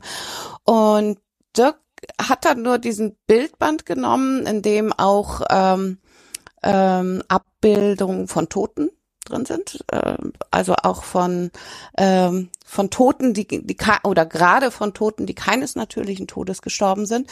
Und Dirk hat dann sofort erzählt, ja, und da ist bestimmt dies und das und äh, passiert und das äh, sieht dann so aus. Also der hatte die Geschichten, die ich mühselig recherchiert habe, ähm, ähm, die die hat er so aus dem Ärmel geschüttelt und größtenteils stimmte das. Ähm, und das fand ich ganz spannend. Wir sind gleich ins Gespräch gekommen und dann fand ich ihn als Person einfach so spannend, äh, dass ich gesagt habe, komm, äh, kann ich deine Geschichten nicht, äh, nicht mal aufschreiben? Du hast so viel zu erzählen. Er ist auch sehr extrovertiert, er erzählt auch sehr, sehr gerne. Ähm, und äh, also das, das war eine, tatsächlich eine sehr dankbare Zusammenarbeit. Ähm, natürlich ähm, kenne ich auch ähm, den Tatortreiniger, äh, die Serie. Und ähm, da, die ist aber noch, das ist, das, da, da liegen ein paar Jahre dazwischen, dass ich mir die angeguckt habe, aber die fand ich natürlich auch großartig. Ehrlich gesagt, da habe ich dadurch erst gelernt, dass es ähm, Tatortreiniger auch in echt gibt. Und ähm, ja, und dann fand ich das eben mal äh, ganz interessant von ihm zu hören. Er hat dann eben ein paar Geschichten vom Stapel gelassen. Dann habe ich gesagt, komm, darf ich die aufschreiben? Ähm, und so ist das Buch zustande gekommen. Hm. Und ein paar wollen wir jetzt natürlich hören. Du weißt, beim Podcast True Crime zieht immer. Und äh, was ich mich nur gerade gefragt habe, die eines nicht natürlichen Todes gestorben sind. Unser eins würde sagen, die ermordet worden sind. Aber bitte. Ja, das ist ja immer so eine Sache mit, also gerade wenn man es jetzt auf den Tatortreiniger bezieht, nein, aber ähm, ähm, so eine Sache mit ermordet oder na, was du vorhin auch sagtest, ja, Sarah K. ähm, das äh, manchmal manchmal wird man zum Täter ohne es zu wollen. Ähm, die sind dann totgeschlagen worden und so weiter. Also darum, darum dieser Überbegriff, ähm, den ich immer versuche tatsächlich, also den ich ganz bewusst sage. Ähm, und ja, soll ich euch jetzt Geschichten? Also es ist eine Geschichtensammlung ähm, 16, 16 oder keine Geschichtensammlung, sondern eben Wahrheiten äh, aus seinem Leben ähm, im Tatort, in, die, die mir Dirk Plähn erzählt hat, äh, die alle schmutzig sind, weil letztlich kommt er an den Tatort und, und macht es wirklich weg, den Dreck. Das hat sich jetzt gereimt, das sollte sich überhaupt nicht reimen.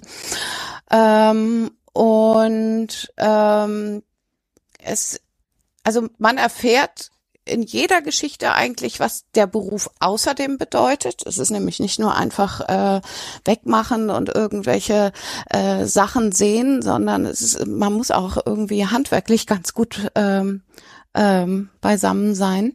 Man muss auch viel Estrich wegmachen, wenn, wenn eine Leiche zum Beispiel zu, äh, zu lange gelegen hat und sich schon wirklich in Flüssigkeit aufgelöst hat, die dann in, in den Fußboden sickert und ähm, ja, ähm, ins Heu äh, erst in Parkettfußboden und dann in die und und so weiter oder die Wände auch hochklettert, äh, also die Feuchtigkeit, die Fettmasse oder was was dann eben übrig bleibt von einem Menschen. Das steht da drin. Ähm, aber was ich versucht habe, ähm, also ich wollte nicht jetzt ähm, ähm, wie sagt man, also so, äh, also es sollte nicht für wo genau, genau, so so sollte es eigentlich nicht rüberkommen. Ich denke, hier und da wird es sich trotzdem jemand kaufen und sowas erwarten und vielleicht bediene ich das auch oder wir, weil die Geschichten einfach so passiert sind, wie sie nun mal passiert sind oder die er zu erzählen hat oder wie er dabei gefühlt hat. Ähm, ähm, sondern im Grunde ging es auch darum, das und das habe ich im, in diesen ganzen Vorgesprächen, weil wir uns dann eben kennengelernt haben und als dann die Idee in mir entstanden ist, ihn zu fragen, ob wir daraus ein Buch machen können, ähm, das ist also vielfach auch so, was so in unserer Gesellschaft losgeht. Ne? Ich meine, warum, warum gibt es die vielen äh, Flüssigkeiten, die dann in den Estrich reinsickern? Ähm, weil, weil gerade hier in der Großstadt, äh, also ich lebe in Hamburg und Dirk ist in Hamburg und Schleswig-Holstein unterwegs, vielfach auch manchmal in Niedersachsen. Ähm, da sieht man eben auch wirklich, äh, wie einsam diese Menschen sind und dass sich eben nicht ähm, nicht gekümmert wird, sondern dass jeder sein Ding macht und nicht äh, es nicht komisch findet, dass er den Nachbarn drei, weiß ich nicht, oder fünf Wochen schon nicht mehr gesehen hat und und so weiter und so fort. Solche solche Dinge ähm, schwingen da ohne erhobenen Zeigefinger, hoffe ich, ähm, auch durch. Und ähm, da, darum war es mir aber auch wichtig, nochmal ähm, zu erzählen, ähm, von, von dieser Arbeit zu erzählen. Jetzt habe ich gar keinen Einblick gegeben, was, was, was du wolltest, aber dann spoiler ich ja, weil es sind alles Kurzgeschichten. Ich kann ja. Hm, hm, hm. Ja, Kannst du uns da sagen, wie wird man denn überhaupt Tatortreiniger? Also das ist ja, ist das ein Ausbildungsberuf oder, oder studiert man das oder? Wie kommst denn dazu? ähm, das ist immer, äh, das ist, das ist immer eine schöne, tatsächlich, äh, das, das ist auch meine Frage gewesen und ähm, die beantwortet Dirk auch in dem Buch. Ähm, nee, also inzwischen, also nein, jeder kann sagen, ich bin jetzt mal ein Tatortreiniger. Also ähm, jede, meistens ergibt sich das aus, aus inzwischen ist es so. Also äh, inzwischen gibt es äh, Tatortreinigungsunternehmen wie, wie Sand am Meer. Ähm, zum Leidwesen ähm, von Tatortreinigern wie Dirk. Ähm, die das sind dann Reinigungsfirmen, die einfach mal ihr Geschäft erweitern, weil äh, du kannst es eben nicht studieren. Ähm, du, du kannst an, an, an, an bestimmte Schulen gehen. Das ist dann ein Wochenend äh, da lernst du ein bisschen was, dann hast du ein Zertifikat und dann äh, inzwischen und dann ähm, bist du staatlich, ich kann das Wort immer nicht aussprechen, staatlich geprüfter Desinfektor. So, so heißt das. Und ähm, also wir könnten auch alle Tatortreiniger werden. Wir könnten ein Praktikum bei, bei Dirk machen und ähm, dann gehen wir da noch irgendwie ein Wochenende hin und dann sind wir das. Ähm, ja, so einfach ist das da. Genau. Theoretisch. Dirk, also du fragtest auch noch, wie Dirk dazu gekommen ist. Dirk äh, ist einer, ist tatsächlich einer der ersten Tatortreiniger in Deutschland. Ähm, und der hat ähm, einfach beruflich hatte er keine Perspektive ähm, so, also er, hat sich umorientiert und war, war pleite und so weiter. Und dann hat er in der Welt der Wunder, kennt ihr die Zeitschrift? Darf man hier Werbung machen? Ja, ne? Also in der Welt der Wunder einen Artikel gelesen ähm, über Tatortreinigung in Amerika weil da fing, fing das letztlich an, dass das äh, spezialisiert äh, worden ist, dass es also diesen Unternehmenszweig gibt, dass es diese Branche gibt. Und da hat er gedacht, ja, das könnte ich ja auch mal ausprobieren und hat sich ähm, und er ist, er hat sich das letztlich selber beigebracht ähm, und die, also er hat dann, weiß ich nicht, Schweineblut in seiner Wohnung äh, äh, ja, verteilt und geguckt, wie reagiert das Blut, wenn es äh, ein Tag alt ist, wenn es äh, drei Wochen alt ist, wie kriege ich es am besten weg, mit welchen Putzmitteln und so weiter. Äh, und hat natürlich ähm, dann auch noch äh, ein bisschen Expertise sich ähm, ähm, dazu geholt aus Amerika. Aber hier war das weitgehend unbekannt, dieses Thema. Also ja, das hat eben irgendwie jemand weggemacht, wenn, wenn jemand gestorben ist. Also es ist eben nicht mit dem Abtransport äh, äh, erledigt äh, des Leichnams, sondern hinterher muss dann eben, eben wie gesagt, äh, im Zweifel ja noch, noch ein bisschen äh, sauber gemacht werden. Und da gibt es dann bestimmte Mittel, die an die auch nur er rankommt, weil er dann auch zertifiziert ist. Und so ist er das dann geworden und sehr dankbar aufgenommen worden von verschiedensten Seiten. Also es ist nicht so, ich dachte, dass früher immer nicht nur die Polizei ruft ihn und sagt, so jetzt ist hier eine Wohnung, jetzt äh, mach mal sauber äh, oder mach sie mal wieder schick, ähm, sondern es sind dann eben auch ähm, ja, Vermieter, Hinterbliebene, ähm, die, die ihn anrufen und sagen, wir bräuchten da mal Unterstützung genau. Ich habe das nämlich tatsächlich mal gehört, ähm, ich weiß gar nicht mehr, wo ich das aufgeschnappt habe und ob das tatsächlich stimmt, dass äh, die Hinterbliebenen das hätten wegmachen müssen. Und das stelle ich mir ja ganz schrecklich vor, wenn man dann irgendwie von einem, äh, e-, egal wodurch der Mensch jetzt zu Tode gekommen ist, von einem lieben Angehörigen das irgendwie wieder reinigen, wegmachen muss, will ich gar nicht wissen, was das mit einem macht. Und dann äh, ist das total wichtig und gut, dass es da jemanden gibt, der das für einen übernimmt ähm, genau. Und ja.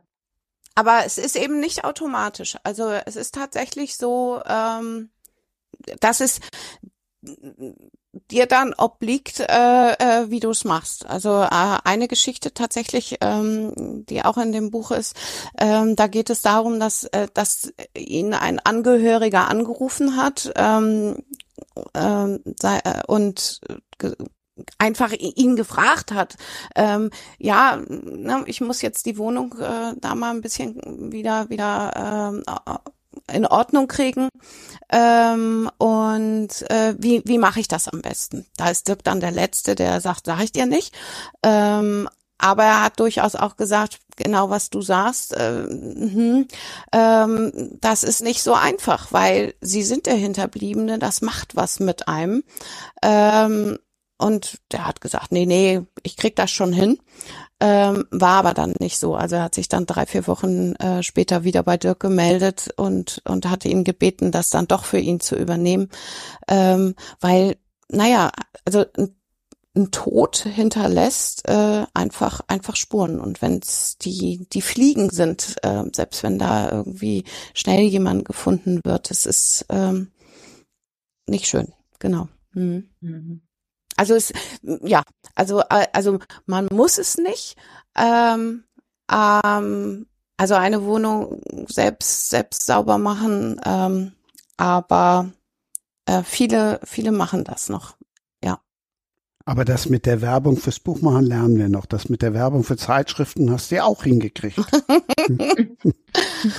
okay. Ja, Eigenwerbung finde ich immer sehr schwierig. Hm. Komm, eine noch, so eine richtig schmutzige. so eine richtig schmutzige. Ich finde die alle, also schmutzig ist sie alle so richtig fies. Ähm, Oh, eine richtig eklig, also na, die, also schmutzig ist ja auch eklig. Also die fand ich wirklich, also den Ekelfaktor, den, also ich könnte nicht Tatortreinigung machen. Also den, das hatte ich schon beim ähm, beim beim Schreiben. Wir wir sind so vorgegangen. Dirk hat mir das, ähm, damit ich auch seinen Ton treffe, äh, alles als Sprachnachricht geschickt, seine Geschichten. Und ähm, da ist dann zum Beispiel äh, eine, eine Badewanne, also eine Badewannenleiche gewesen, das nur nur in Kürze und da hat dann auch die Wohnungsgesellschaft äh, angerufen, weil sich die ganzen Mieter ähm, beschwert haben, dass es dermaßen stinkt. Die Leiche war zwar schon abtransportiert, aber die Wohnung war noch nicht freigegeben, weil auch solche Dinge passieren häufiger.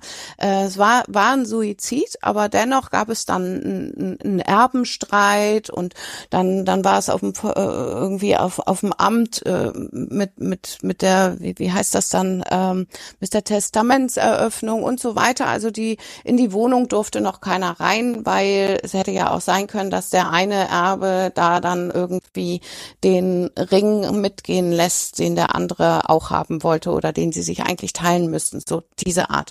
So, und das wurde also verschleppt vom Amt, von Amts wegen und Wochen zogen ins Land und die Badewanne, in der derjenige äh, verstorben ist und Suizid begangen hat, ähm, da war natürlich auch alles Mögliche drin. Also Fäkalien, also nicht nur Wasser, Fäkalien, Leichenflüssigkeit, alles äh, Sachen, die nicht so gut riechen und die vor allen Dingen dann auch irgendwann anfangen zu blubbern, wenn man sie länger drin lässt. Man kann sich das ja ganz gut vorstellen, glaube ich, oder? Könnt ihr euch das vorstellen, wie das dann so blubbert? Also ähm, ich habe es mir immer, wenn, wenn ich so spazieren gehe äh, in, äh, und dann an irgendwelchen Tümpeln äh, vor, vorübergehe, die die so, die schon gekippt sind, also so, die blubbern noch nicht, aber, aber die riechst du auch schon von Weitem.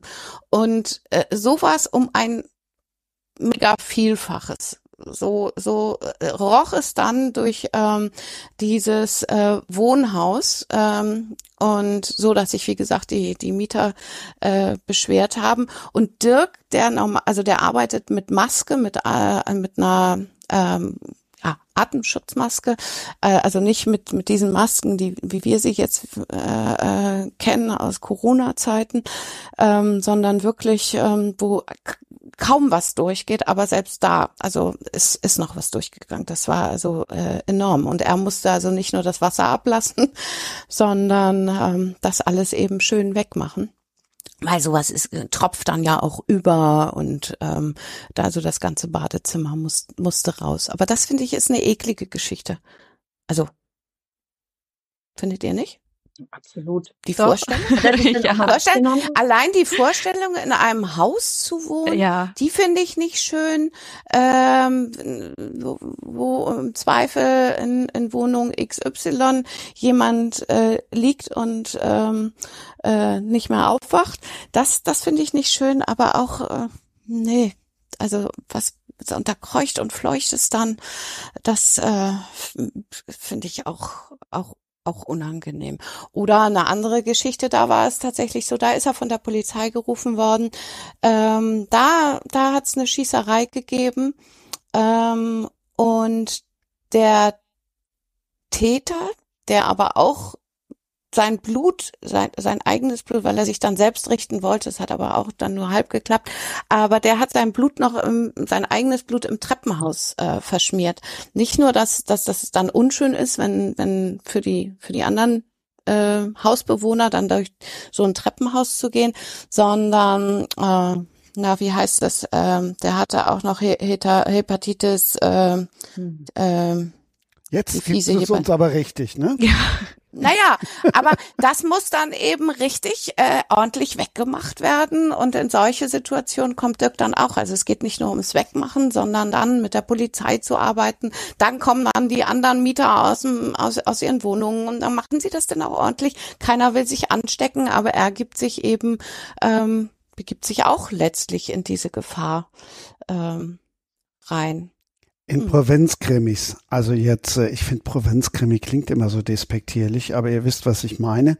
Bei Sarah gibt's jetzt keine Rezepte hin. Das gibt's ja auch ganz oft. Gibt's bei dir hinten äh, so, so eine Rezeptliste, was ich jetzt alles kaufen kann? Welche Anti, keine Ahnung was, weil Atta wird wahrscheinlich ja nicht reichen, haben wir ja gehört.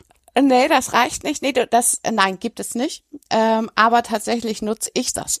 Also nein, ich nutze nicht diese Mittel, aber ich nutze Dirk und, und habe ihn neulich gerade angerufen, habe gesagt, ich krieg den Kalk von meiner äh, meiner Dusch äh, diesen Duschzeugs da hier, wie heißt die Duschwand nicht mehr ab. Das sieht nicht schön aus und ich will keine neue kaufen. Was, was mache ich jetzt? Und dann kriege ich Mittelchen empfohlen, beziehungsweise bringt er mir mit, die man so frei verkäuflich sind sie nicht wirklich. Also nee, sind sie gar nicht. Also da kommt nur er dran. Das wäre auch zu gefährlich. Ähm, er muss, äh, äh, das, das wird ja auch alles, was, was er sauber macht und womit er sauber macht, ähm, muss er dann ja auch, ähm, das ist infektiöses Material wie im Krankenhaus, ähm, das, das geht ja auch nicht einfach in den Hausmüll rein. Nee, und genauso ist es mit den Chemikalien. Aber wenn ihr da mal einen Tipp braucht, so unter der Hand, kann ich dann mal nachfragen. Also meine Duschwand sieht wieder super aus. Wie neu. Geht. Aber auch die Vorstellung, äh, die mich dann beim Schreiben bewegt hat, ähm, wenn ich in eine Wohnung einziehe und es gar nicht weiß und eben sage, oh, das Badezimmer sieht ja wie neu aus, ähm, finde ich auch nicht schön. Und dann wohne ich da vielleicht ein halbes Jahr drin und dann sagt mir einer, mh, aber vorher hat es auch ein Dreivierteljahr ge gerochen, weil die Badewanne äh, nicht nicht so schön war und ich bade da vielleicht jeden Tag drin. Ist auch auch keine schöne Vorstellung. Finde ich so. Nee, auch was du sagtest, überhaupt für die anderen Mieter, als, als der, du sagtest ja, der Geruch war noch da, obwohl jetzt mhm. die Leiche schon abtransportiert war. Und es weiß ja auch jeder, was passiert ist und woher der Geruch kommt. Und das finde ich auch ehrlich gesagt ziemlich fies. Also, dass das dann Monate da noch so steht und ja. Ja. Ähm, ja, furchtbar. Deshalb mache ich keinen True Crime.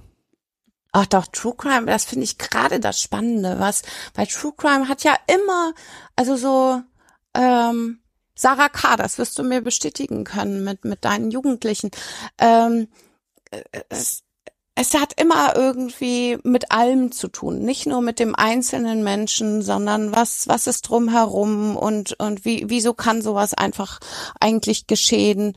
Was äh, was was hat das System oder wer auch immer mit äh, oder ein kleines oder großes System ähm, mit mit einem Menschen gemacht, dass er ähm, ja, das hat zum aller, äh, ähm, wie, wie sagt man, also, dass er mordet oder totschlägt oder wie auch immer. Das finde ich ganz spannend. Also, was dahinter steckt an Persönlichkeit. Finde ich auch. Also ich bin auch ein großer True Crime Fan und ähm, die Frage nach dem Warum und wie es mhm. dazu kommt, das ist ja das Faszinierende eigentlich. Die Tat an sich, klar, grausig und, und äh, ähm, schon auch interessant ein Stück weit, aber das, der Hintergrund ist das, was mich fasziniert. Ja, ja. Hat denn Dirk dich mal mitgenommen zu einem Tatort? War das möglich? Also möglich ist das, ja. Ähm, aber ich habe gesagt, weißt du, ich kann mir das so gut vorstellen. ähm, also nee, ich, ähm, also ich habe Bilder gesehen. Äh, also weil er, er, er macht auch, ähm, das braucht er für seine Arbeit. Ähm, also für, für seinen Auftraggeber macht er auch vorher, nachher Bilder und zwischendrin und, und so weiter. Äh, ich bin hart gesotten, aber das hat mir tatsächlich gereicht. Also wir zeigen auch mhm. keine Bilder. Wir hatten das vor, äh, im Buch Bilder zu zeigen. Ähm, davon sind wir aber dann wieder abgekommen, weil wir gesagt haben, mh, hm, äh, das, das ist wirklich äh, harter Tobak. Also das muss man nicht. Da, da reicht vielleicht dann die Vorstellung. Also von es, daher habe ich mich bisher noch ähm, äh, rausreden können. es reicht. Ich bringe euch zum Schweigen. Wenn euch das jetzt nicht zu fies war, dann könnt ihr das Buch natürlich gewinnen. Mein Leben als Tatortreiniger. Und das Buch, dessen Titel ich gerade abgewandelt habe, so ein bisschen, das von Sarah Nisi, das könnt ihr auch gewinnen. Geht auch ganz einfach, auch einfach eine Mail schicken. Buchverlosung at sprengerspricht.de. Ich bringe dich zum Schweigen. Ja, also, ich bringe dich zum Schweigen ist ähm, ein ja, psychologischer Thriller, also ein Standalone, es ist jetzt keine Reihe. Und das Buch spielt in London. Es geht um das Westend, im, um die Welt des Theaters, des Scheins und des Seins und was die eine oder andere bereit ist für den Erfolg zu tun. Das ist so der, der Hintergrund. Und die Hauptfiguren sind zwei Stiefschwestern, die seit ihrer Kindheit schon massive Probleme miteinander haben und zu einer Zusammenarbeit gezwungen werden, bei der im Prinzip alles auf dem Spiel steht und bei dem auch nur eine das Ganze überleben wird. Ähm, und die beiden spielen im Prinzip so eine Art Katz-und-Maus-Spiel miteinander, würde ich sagen. Ähm, und ich arbeite immer mit ja, wechselnden Perspektiven und das ist hier eben auch wieder der Fall. Das hatte ich beim ersten Buch gemacht und jetzt hier eben auch, ähm, dass man sich so ein bisschen beim Lesen auch fragt, wer erzählt hier eigentlich die Wahrheit, wer ist die Gute, wer ist die Böse. Jede, kein Mensch ist nur gut und nur böse. Ähm, und das versuche ich eigentlich auch immer in meinen Büchern mit, mit einzubringen. Und dass man sich eben als Leser vielleicht auch fragt, wie muss ich den Charakter jetzt einordnen und, und, ist das jetzt meine eigene Interpretation basierend auf meinen eigenen Erfahrungen und Werten und jemand anders, der das Buch liest, würde es vielleicht anders einschätzen. Ähm, das ist so der Stil, in dem es geschrieben ist und ja, es gibt noch weitere Personen in dem Buch, die dann langsam immer wichtiger werden.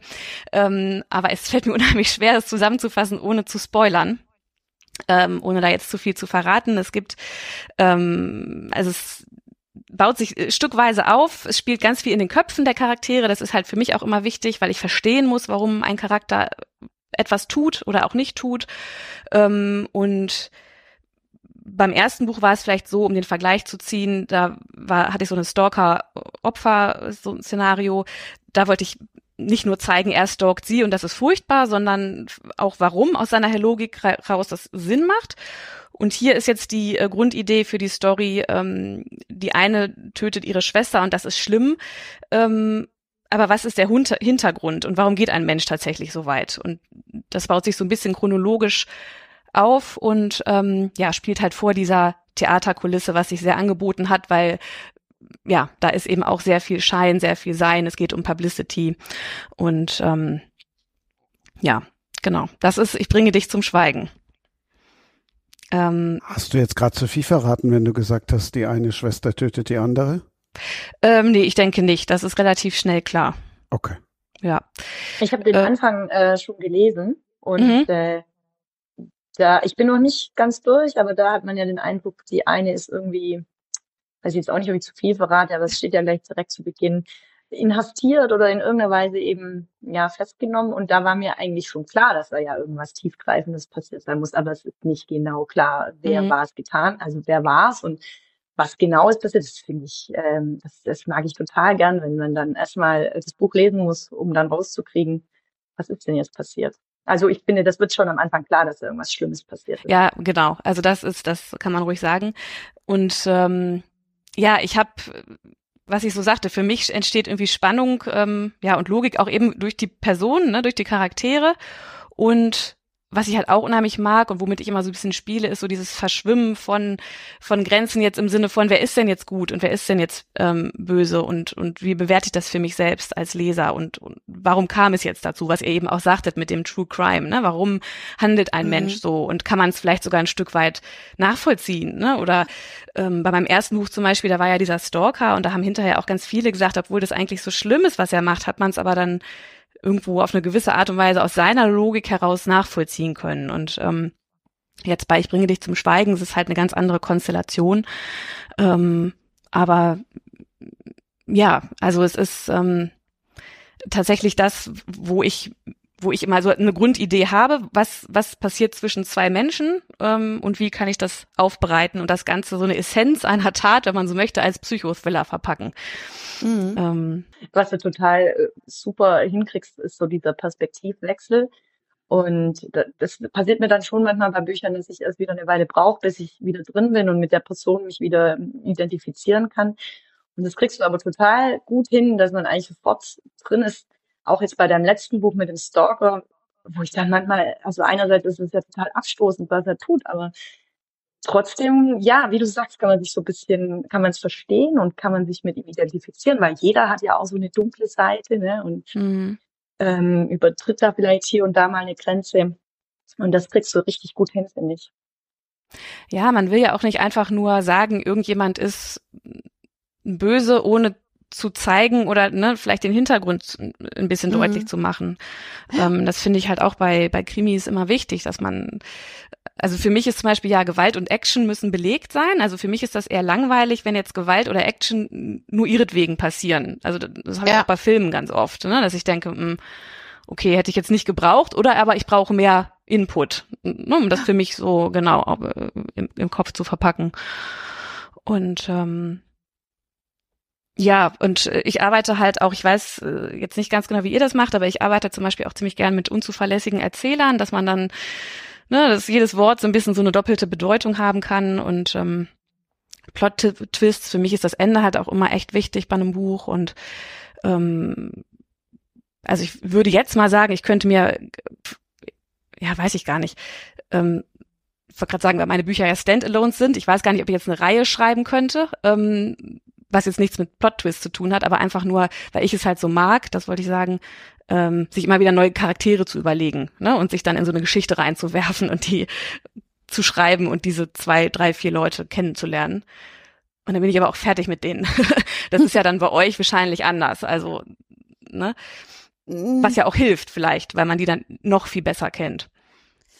Ja, wollte ich gerade sagen. Ich, ich mache ja beides. Und mhm. ähm, ähm, meine meine Heidekrimi-Reihe, da ja, da kenne ich die Protagonisten total gut und ähm, von Anfang, also natürlich hat man sie irgendwie äh, erschaffen, aber das ist ja auch ähm, selbst wenn du keine Reihe schreibst, so ein wenn, wenn du irgendwie ähm, jemanden dann, dann, dann charakterisiert hast, dann, dann macht er da ja auch ähm, dann, dann passiert das ja einfach, was, mhm. was, was, wie er agiert und so weiter. Das, ähm, das, das verzahnt sich ja dann so.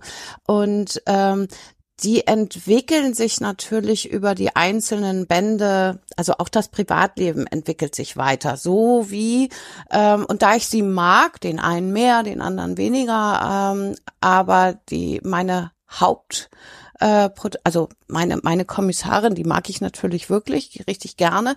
Das könnte eine Freundin sein.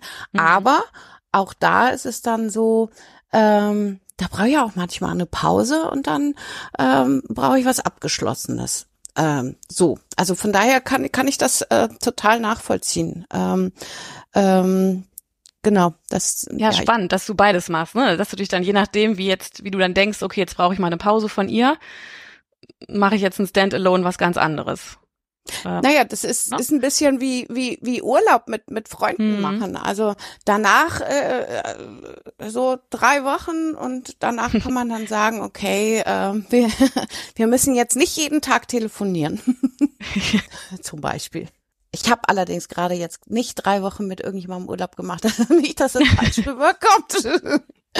Nein, aber ähm, so manchmal braucht man dann einfach ab oder ich ich ja Abstand.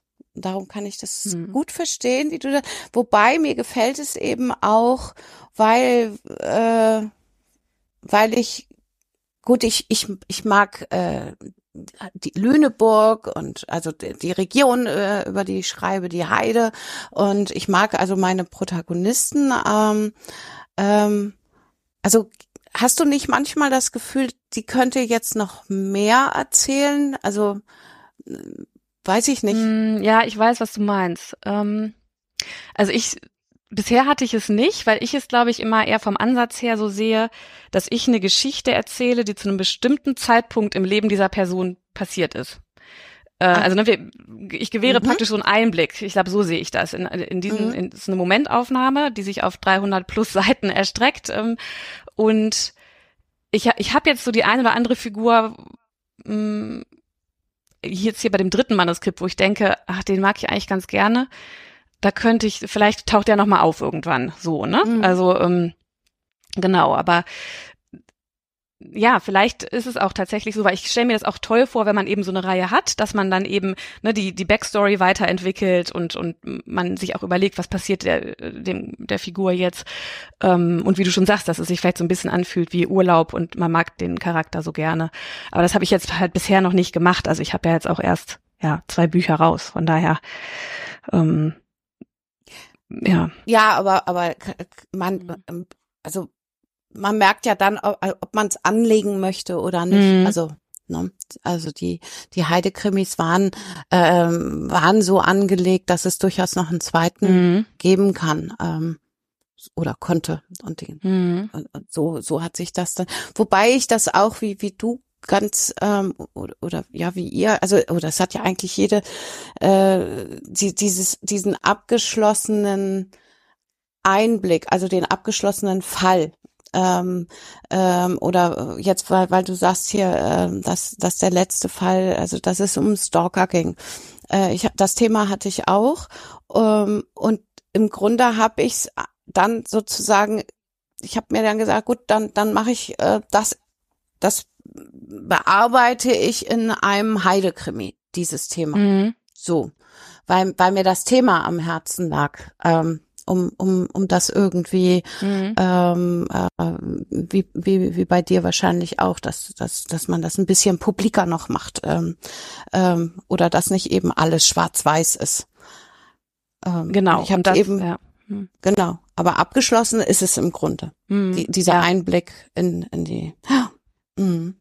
Genau. Und ich glaube, der Unterschied ist wahrscheinlich, wenn man so eine Reihe hat oder so eine Haupt, Hauptperson, die ermittelt oder ja, wie jetzt auch bei dir, Sarah, oder ja, bei euch beiden, ähm, da ist es ja vielleicht noch mehr so, dass man sich, ähm, ja, wie du schon sagst, es schon vorher anlegt als Reihe, ne, und sich überlegt, ach, beim nächsten Fall könnte dies passieren oder im Hintergrund könnte jenes passieren und man sucht sich dann so die Themen aus, ne, wie ich das jetzt auch gemacht habe. Mhm. Und ähm, da ist es jetzt bisher aber wirklich, weil ich immer nur sehr wenig Charaktere habe, die auch so intensiv geworden sind während des Schreibens, also, dass ich dann auch dachte, nee, ich brauche von euch jetzt echt auch ein bisschen Abstand ähm, oder mhm. auch für immer. ähm, so, aber über dem Ganzen steht halt auch immer, dass ich, ja, dass ich diese Figuren wirklich verstehen muss. Also ich sage immer, ich brauche die Psyche der Figuren und nicht ihr Blut. Und deswegen, äh, genau, nehme ich das dann auch beim Schreiben sehr intensiv wahr und bin dann auch froh, wenn ich das eine Buch fertig habe und mich dann, ja, einer ganz neuen Geschichte mit neuen Charakteren widmen kann. Aber es ist so interessant, wie das so unterschiedlich ist. Ähm, wie man das handhabt. Mhm. Und du hast doch auch, Katrin, weil du jetzt die Heidekrimis erwähntest, habe ich das richtig gesehen, dass du, du hast ja auch mal zu zweit geschrieben eine Weile, oder? Mit einer genau, wir haben die Heidekrimis, haben wir, mhm. haben wir zusammen äh, angefangen äh, zu schreiben. Mit äh, äh, Claudia Kröger habe ich die zusammengeschrieben. Und dann ist es einfach ähm, aus, aus beruflichen Gründen. Ähm, äh, es war, war es für Claudia nicht, nicht mhm. mehr machbar, ähm, ähm, äh, Bücher, also sie ja, musste Geld ja, ja. verdienen. Zeitfaktor, ja. ja, mhm. also so und ähm, äh, aber wie macht man das? Ich frage mich, wie man, also ich, wie schreibt man zu zweiten Buch? Teilt man das nach Kapiteln auf oder nach vorne und hinten oder Ah, ich glaube, das ist technisch. Ganz, wie? Ja, das ist ganz, ganz unterschiedlich, ähm, glaube ich. Also so was, was ich so höre von den von den Leuten. Wir haben uns tatsächlich und ich, und ich, darum hat es auch wirklich gut funktioniert, auch mit uns beiden. Ähm, also wir wussten aus einem anderen gemeinsamen Projekt heraus. Ähm, also äh, ich ich habe vorher, also ich ich bin Werbetexterin und ähm, und und habe hab für für sie äh, ihrem ihr Unternehmen ähm, was erarbeitet. Und sie war meine meine äh, Ansprechpartnerin, also meine Kundin. Und da haben wir dann also gemerkt, ähm, wir wir ticken gleich und ähm, wir, wir haben auch eine ähnliche Schreibe. So, das war die Grundvoraussetzung für uns zumindest. Mhm. Ähm, und dann haben wir äh, uns gar keine Gedanken darüber gemacht. Dann haben wir ähm, ein, einfach äh, angefangen und und so so und einer muss anfangen. Ähm, also so sind wir mhm. daran gegangen. Ja, mhm. dann okay, äh, ich habe Zeit. Äh, okay, du hast keine Zeit. Ja, dann fange ich mal an. Ähm, und dann haben wir ähm, das tatsächlich wie wie Oma sitzt in einer Badewanne äh, äh, runtergespult. Sie hatte hatte eben eher abends Zeit zu schreiben, ähm, ich eher vormittags Und ähm, so haben wir uns dann, und das, das hat echt Spaß gemacht. ähm, so haben wir uns dann immer, also der andere hat dann das gelesen und auch schon, das war auch ganz gut, schon schon ein bisschen, wir haben uns sozusagen gegenseitig lektoriert, bevor es dann natürlich mm, an den Verlag ja, ging.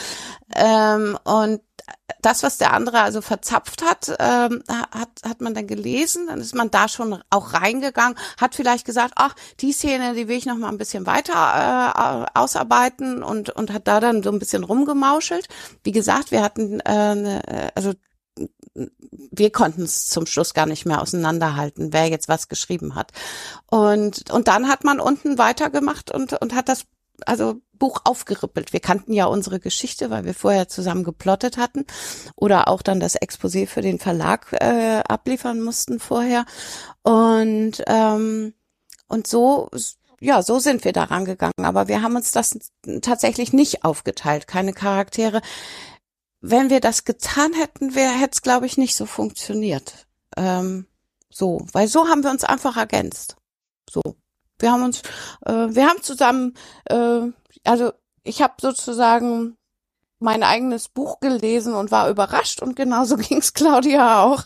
Ich kann mir vorstellen, dass es total hilfreich ist, wenn man da so eine ähm, Resonanz hat beim Schreiben, weil oft, also mir geht es zum Beispiel beim Plotten manchmal so, dass ich festhänge und dann nicht genau weiß, wie ich weitermachen kann und dann fände ich es manchmal sehr hilfreich, wenn da jemand wäre, der sagen würde, jetzt mach das doch so oder das wäre doch eine Idee ich weiß nicht, ob ich zu zweit schreiben könnte, aber ähm, manchmal würde ich mir jemanden wünschen, der da mal, also man kann natürlich immer irgendwelche Leute um Rat fragen, aber der da eben so mit drin steckt und die Story eigentlich an sich kennt und dann Rückmeldung gibt, das stelle ich mir hilfreich vor. Ich kann auch Werbung machen, wisst ihr was? Da kommt ihr nur noch weniger zum Lesen. Ausgabe 129 zum Beispiel. Da erzählt die Frau Mattfeld, wie sie äh, mit Herrn Petermann, einem Profiler, zusammengeschrieben hat. Dann gibt es die Ausgabe 126, gibt's auch noch.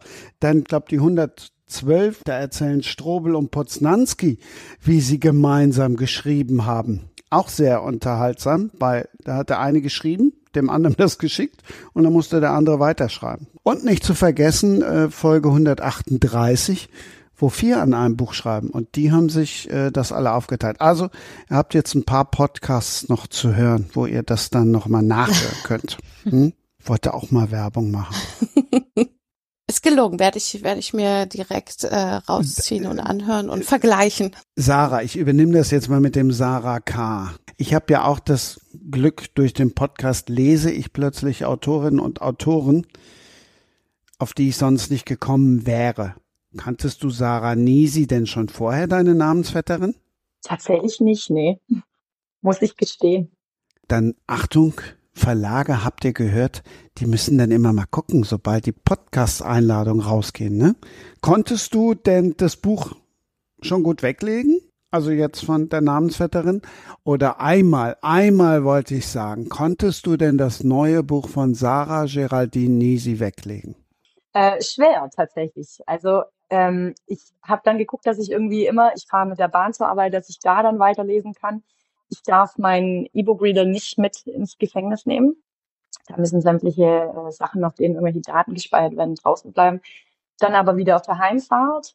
Und ich muss zugeben, ich bin ein großer Netflix-Fan, aber das ist dann in letzter Zeit wirklich auch mal ausgeblieben abends, weil ich lieber ähm, gelesen habe von Sarah Niesen, genau. Also ich kann es sehr empfehlen, tatsächlich. Ähm, wenn jemand auf der Suche noch nach einem neuen Buch ist, mache ich mal Werbung für Sarah. Richtig gut, richtig, richtig gut. Vielen Dank. Jetzt würde ich ja gerne sehen, ob du rot wirst. Ja, mir ist auch eh schon so warm die ganze Zeit. Jetzt noch schlimmer. Sarah K., sitzt du schon am zweiten? Ich sitze schon am dritten. Okay. Also der zweite ist schon beim Verlag, der ist schon ähm, ja fertig, noch nicht ganz, der muss noch durchs Lektorat. Aber soweit von, also jetzt erstmal fertig und ähm, ich bin gerade dabei, den dritten fertig zu schreiben. Also er ist fertig geplottet, äh, ich bin jetzt auch in den letzten Zügen nicht besonders zufrieden, aber das wird vielleicht dann noch mit der Überarbeitung besser. Das ist ja ein Prozess. Genau, also der dritte ist jetzt in Arbeit. Den ersten könnt ihr übrigens gewinnen. Da müsst ihr einfach nur eine Mail schreiben an buchverlosung.sprengerspricht.de. Worauf ich hinaus wollte, wenn der erste in der Spiegel Bestsellerliste gelandet ist, für zum Beispiel den Glauser nominiert worden ist und, und, und. Wie schwer ist denn dann der zweite? Das ist ja auch, kommt ja auch immer wieder das Thema, von wegen das zweite Buch ist das schwerste. Ähm, ja, ich glaube, das Gefühl ist normal während des Schreibens. Also das wird ja durch das Überarbeiten, denke ich, wird sich das legen. Und ähm, bei mir war es tatsächlich so, dass ich das zweite auch geschrieben habe während des Lockdowns hier. Und da habe ich schon tatsächlich echt auch ein bisschen zu tun gehabt. Ähm, also alle meinten ja, man hat dann ganz viel Zeit, aber ich hatte eher das Problem, mich zu fokussieren ähm, und und wollte eigentlich gar nicht so viel Zeit haben. Und ähm, deswegen ist mir das zweite Buch ähm, ein bisschen schwerer gefallen zu schreiben als jetzt das dritte.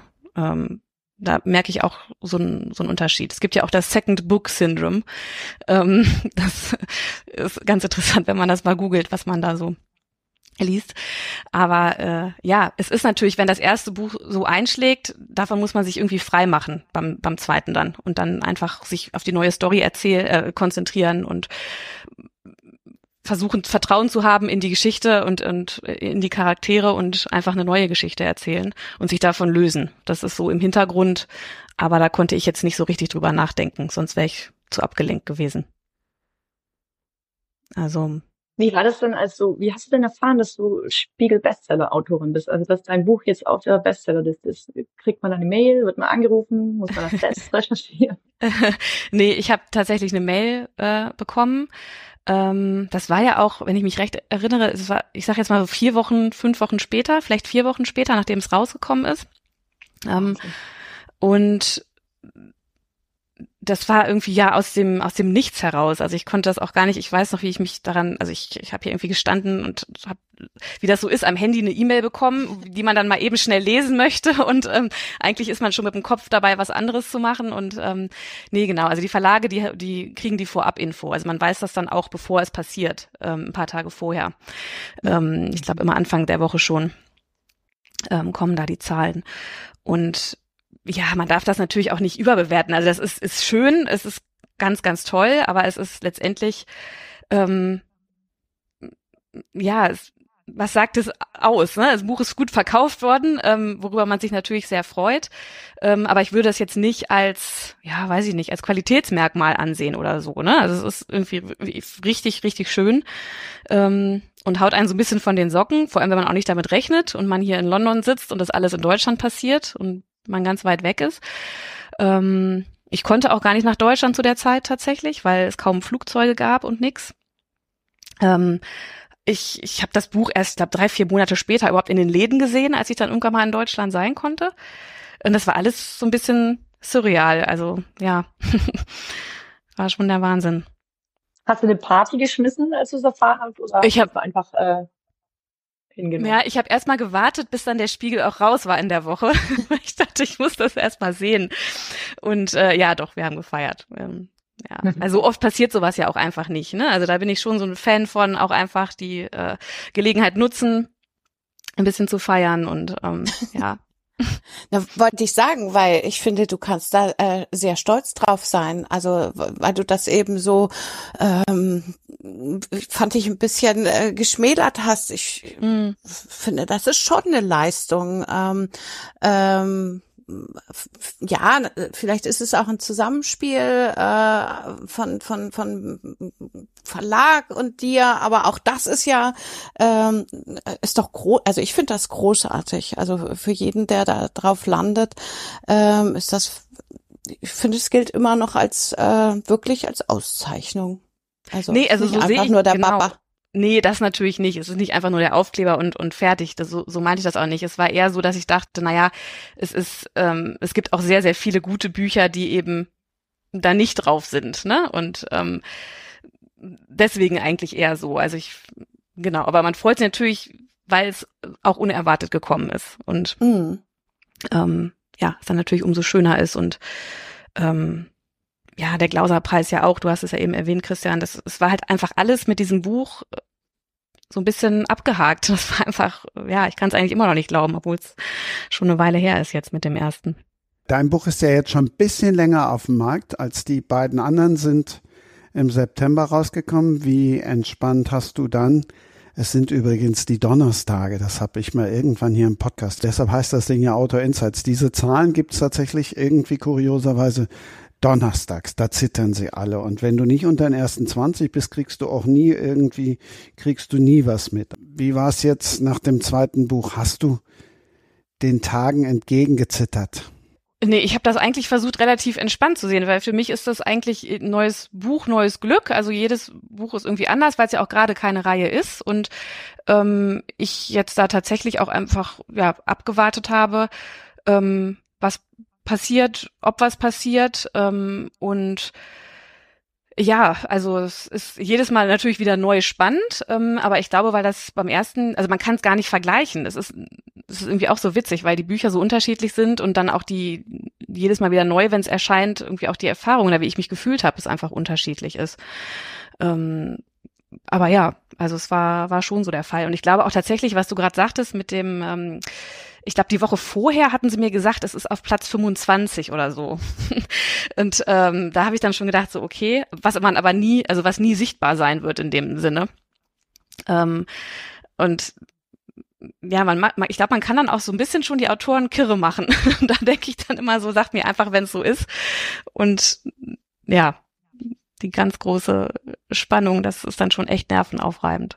Hm. Mhm aber auch schön, ne? weil letztendlich, ich meine, es ist, ist toll, dass Leute Bücher kaufen, dass es überhaupt eine Bestsellerliste gibt, dass es man überhaupt diesen das zurückgespiegelt bekommt, ne, dass ein Buch auf dem Markt ist und es so viel gekauft wird. Und das ist natürlich auch einfach echt eine ganz mhm. tolle Erfahrung. Ja. Genau. Ja, dafür werden sie ja auch geschrieben, damit man die Bücher liest. Ja. Ja, das ist, ist die Mega-Bestätigung. Darum sage ich, da kannst du richtig stolz drauf mhm. sein. Ich finde das immer wieder großartig, wenn das jemand schafft. Worauf wir auch stolz sein können, ist, dass das Internet tatsächlich nicht einmal abgekackt ist auf dem Weg nach London. Ich bin begeistert, Sarah. Das stimmt, ich auch. Sehr begeistert. Weil die Befürchtung hatten wir kurz vorher und ich habe noch gelästert und gesagt, wahrscheinlich geht das Internet überall gut, nur bei uns in Deutschland nicht. Aber es hat mhm. tatsächlich funktioniert, sogar auf die Schwäbische Alb. Fast Schwäbische Alb, genau ist schon Schwäbische Alb, aber ich bin ja jetzt in Esslingen, deswegen das, ähm, ja, ist jetzt nicht wirklich Schwäbische Alb. Ach, Esslingen zählt schon nicht mehr dazu? Naja, also ich verstehe unter Schwäbischer Alb eben einfach wirklich immer so dieses ländliche Gebiet, ne? Ähm, aber oh Gott, ich weiß es natürlich nicht, ob man sagt, okay, Esslingen ist Schwäbische Alb. Für mich ist das nicht Alb. Für mich ist Alb dann alles, was so, ja, eben auf der Alb ist, weiter weg auf dem Land. Ach so. Einen habe ich noch als Ausblick zum Ende. Ihr seid ja alle drei in Autorinnen oder Autorenvereinigungen engagiert. In Ausgabe 142 da ist jemand vom Verband, Tobias Kiewitz, der Rechtsanwalt oder der juristische Vertreter vom Bundesverband für junge Autorinnen und Autoren. Warum sind Verbände so wichtig? ähm, tatsächlich, äh, äh, oh, ich kann da nur von mir reden. Ich finde es äh, für den Austausch wichtig, das Netzwerk. Ähm, das finde ich bei beiden großartig. Bei den mörderischen Schwestern es ist ähm, intensiver. Vielleicht, ähm, weil wir dann ja nochmal in Gruppen großartig aufgeteilt sind und uns dann auch regelmäßig ähm, in echt treffen. Aber ähm, beim Syndikat zum Beispiel gibt es die Kriminale. Das, das, das ist auch immer toll, ah, ein Happening, äh, Leute zu, wiederzutreffen und ähm, ähm, andere kennenzulernen und auch die Seminare, ähm, die dann angeboten werden für uns Krimischreiber, damit wir da mal Einblicke haben. Ähm, und diese, diese gegenseitige Befruchtung, das ähm, gerade auch hier, was du eben sagtest, äh, Sarah, mit dem mit dem Plotten. Letztlich äh, äh, kann man auch immer eine Kollegin anrufen. Gut, das geht auch, wenn, wenn sie nicht im Verband ist. Ähm, und äh, aber man kennt sich eben, weil man hat äh, irgendwie ein gemeinsames Ziel. Und das, äh, ich denke, das ist das ist das Wichtige. Ähm, irgendwie, jede, wir sind ja alles Einzelkämpfer, gerade in unserem Bereich, aber dann dieses doch gemeinsame, das, das ist, äh, das ist das Schöne. Und man kann es nutzen, ähm, so stark, wie man es gerade möchte und braucht, finde ich. Ja. Das ist das Schöne an diesen beiden Verbänden. In einem anderen bin ich tatsächlich nicht, weil ich eigentlich überhaupt keine Vereine oder Verbände mag.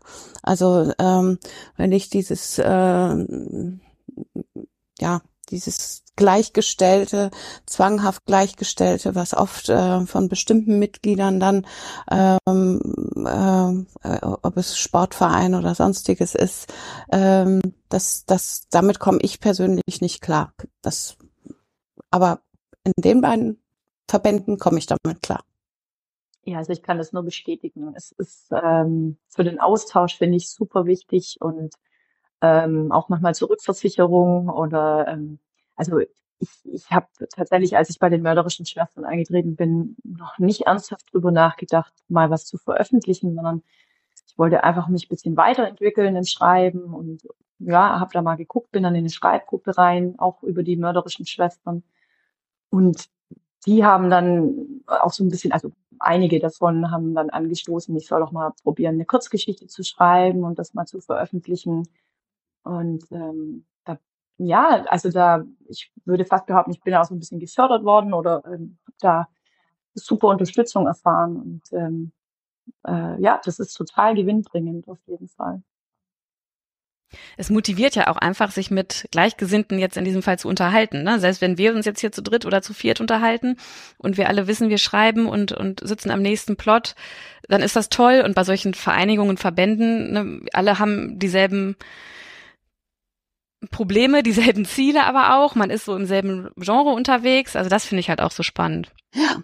Ähm, Genau, für mich ist es immer ein bisschen schwieriger, weil ich halt einfach nicht in Deutschland bin. Ähm, kann ich halt leider immer nicht bei irgendwelchen Regionaltreffen oder so, sollte es sowas geben, teilnehmen. Das heißt, für mich ist jetzt beim Syndikat dann eben tatsächlich, äh, was Christian eben sagte, mit der Kriminale. Ne? Das ist dann irgendwie einmal im Jahr, dass man da dann hm. die Möglichkeit hat. Genau. Mehr dazu dann in der kommenden Ausgabe. Für diese Ausgabe darf ich mich bei euch dreien recht herzlich bedanken. Ich sage auch danke. Es hat mir sehr viel Spaß gemacht. War ein schönes Gespräch. Ja, von mir auch vielen Dank. Äh, war ein super schöner Austausch und sehr kurzweilig. Äh, ja, Dankeschön. Ja, vielen Dank für die Einladung und ja, an euch drei. Es war echt ganz, ganz toll. Bei mir gibt es zwar nichts zu trinken, aber sonst ist halt wie Kriminale. Und tschüss. Das war Sprenger spricht. Autor Insights.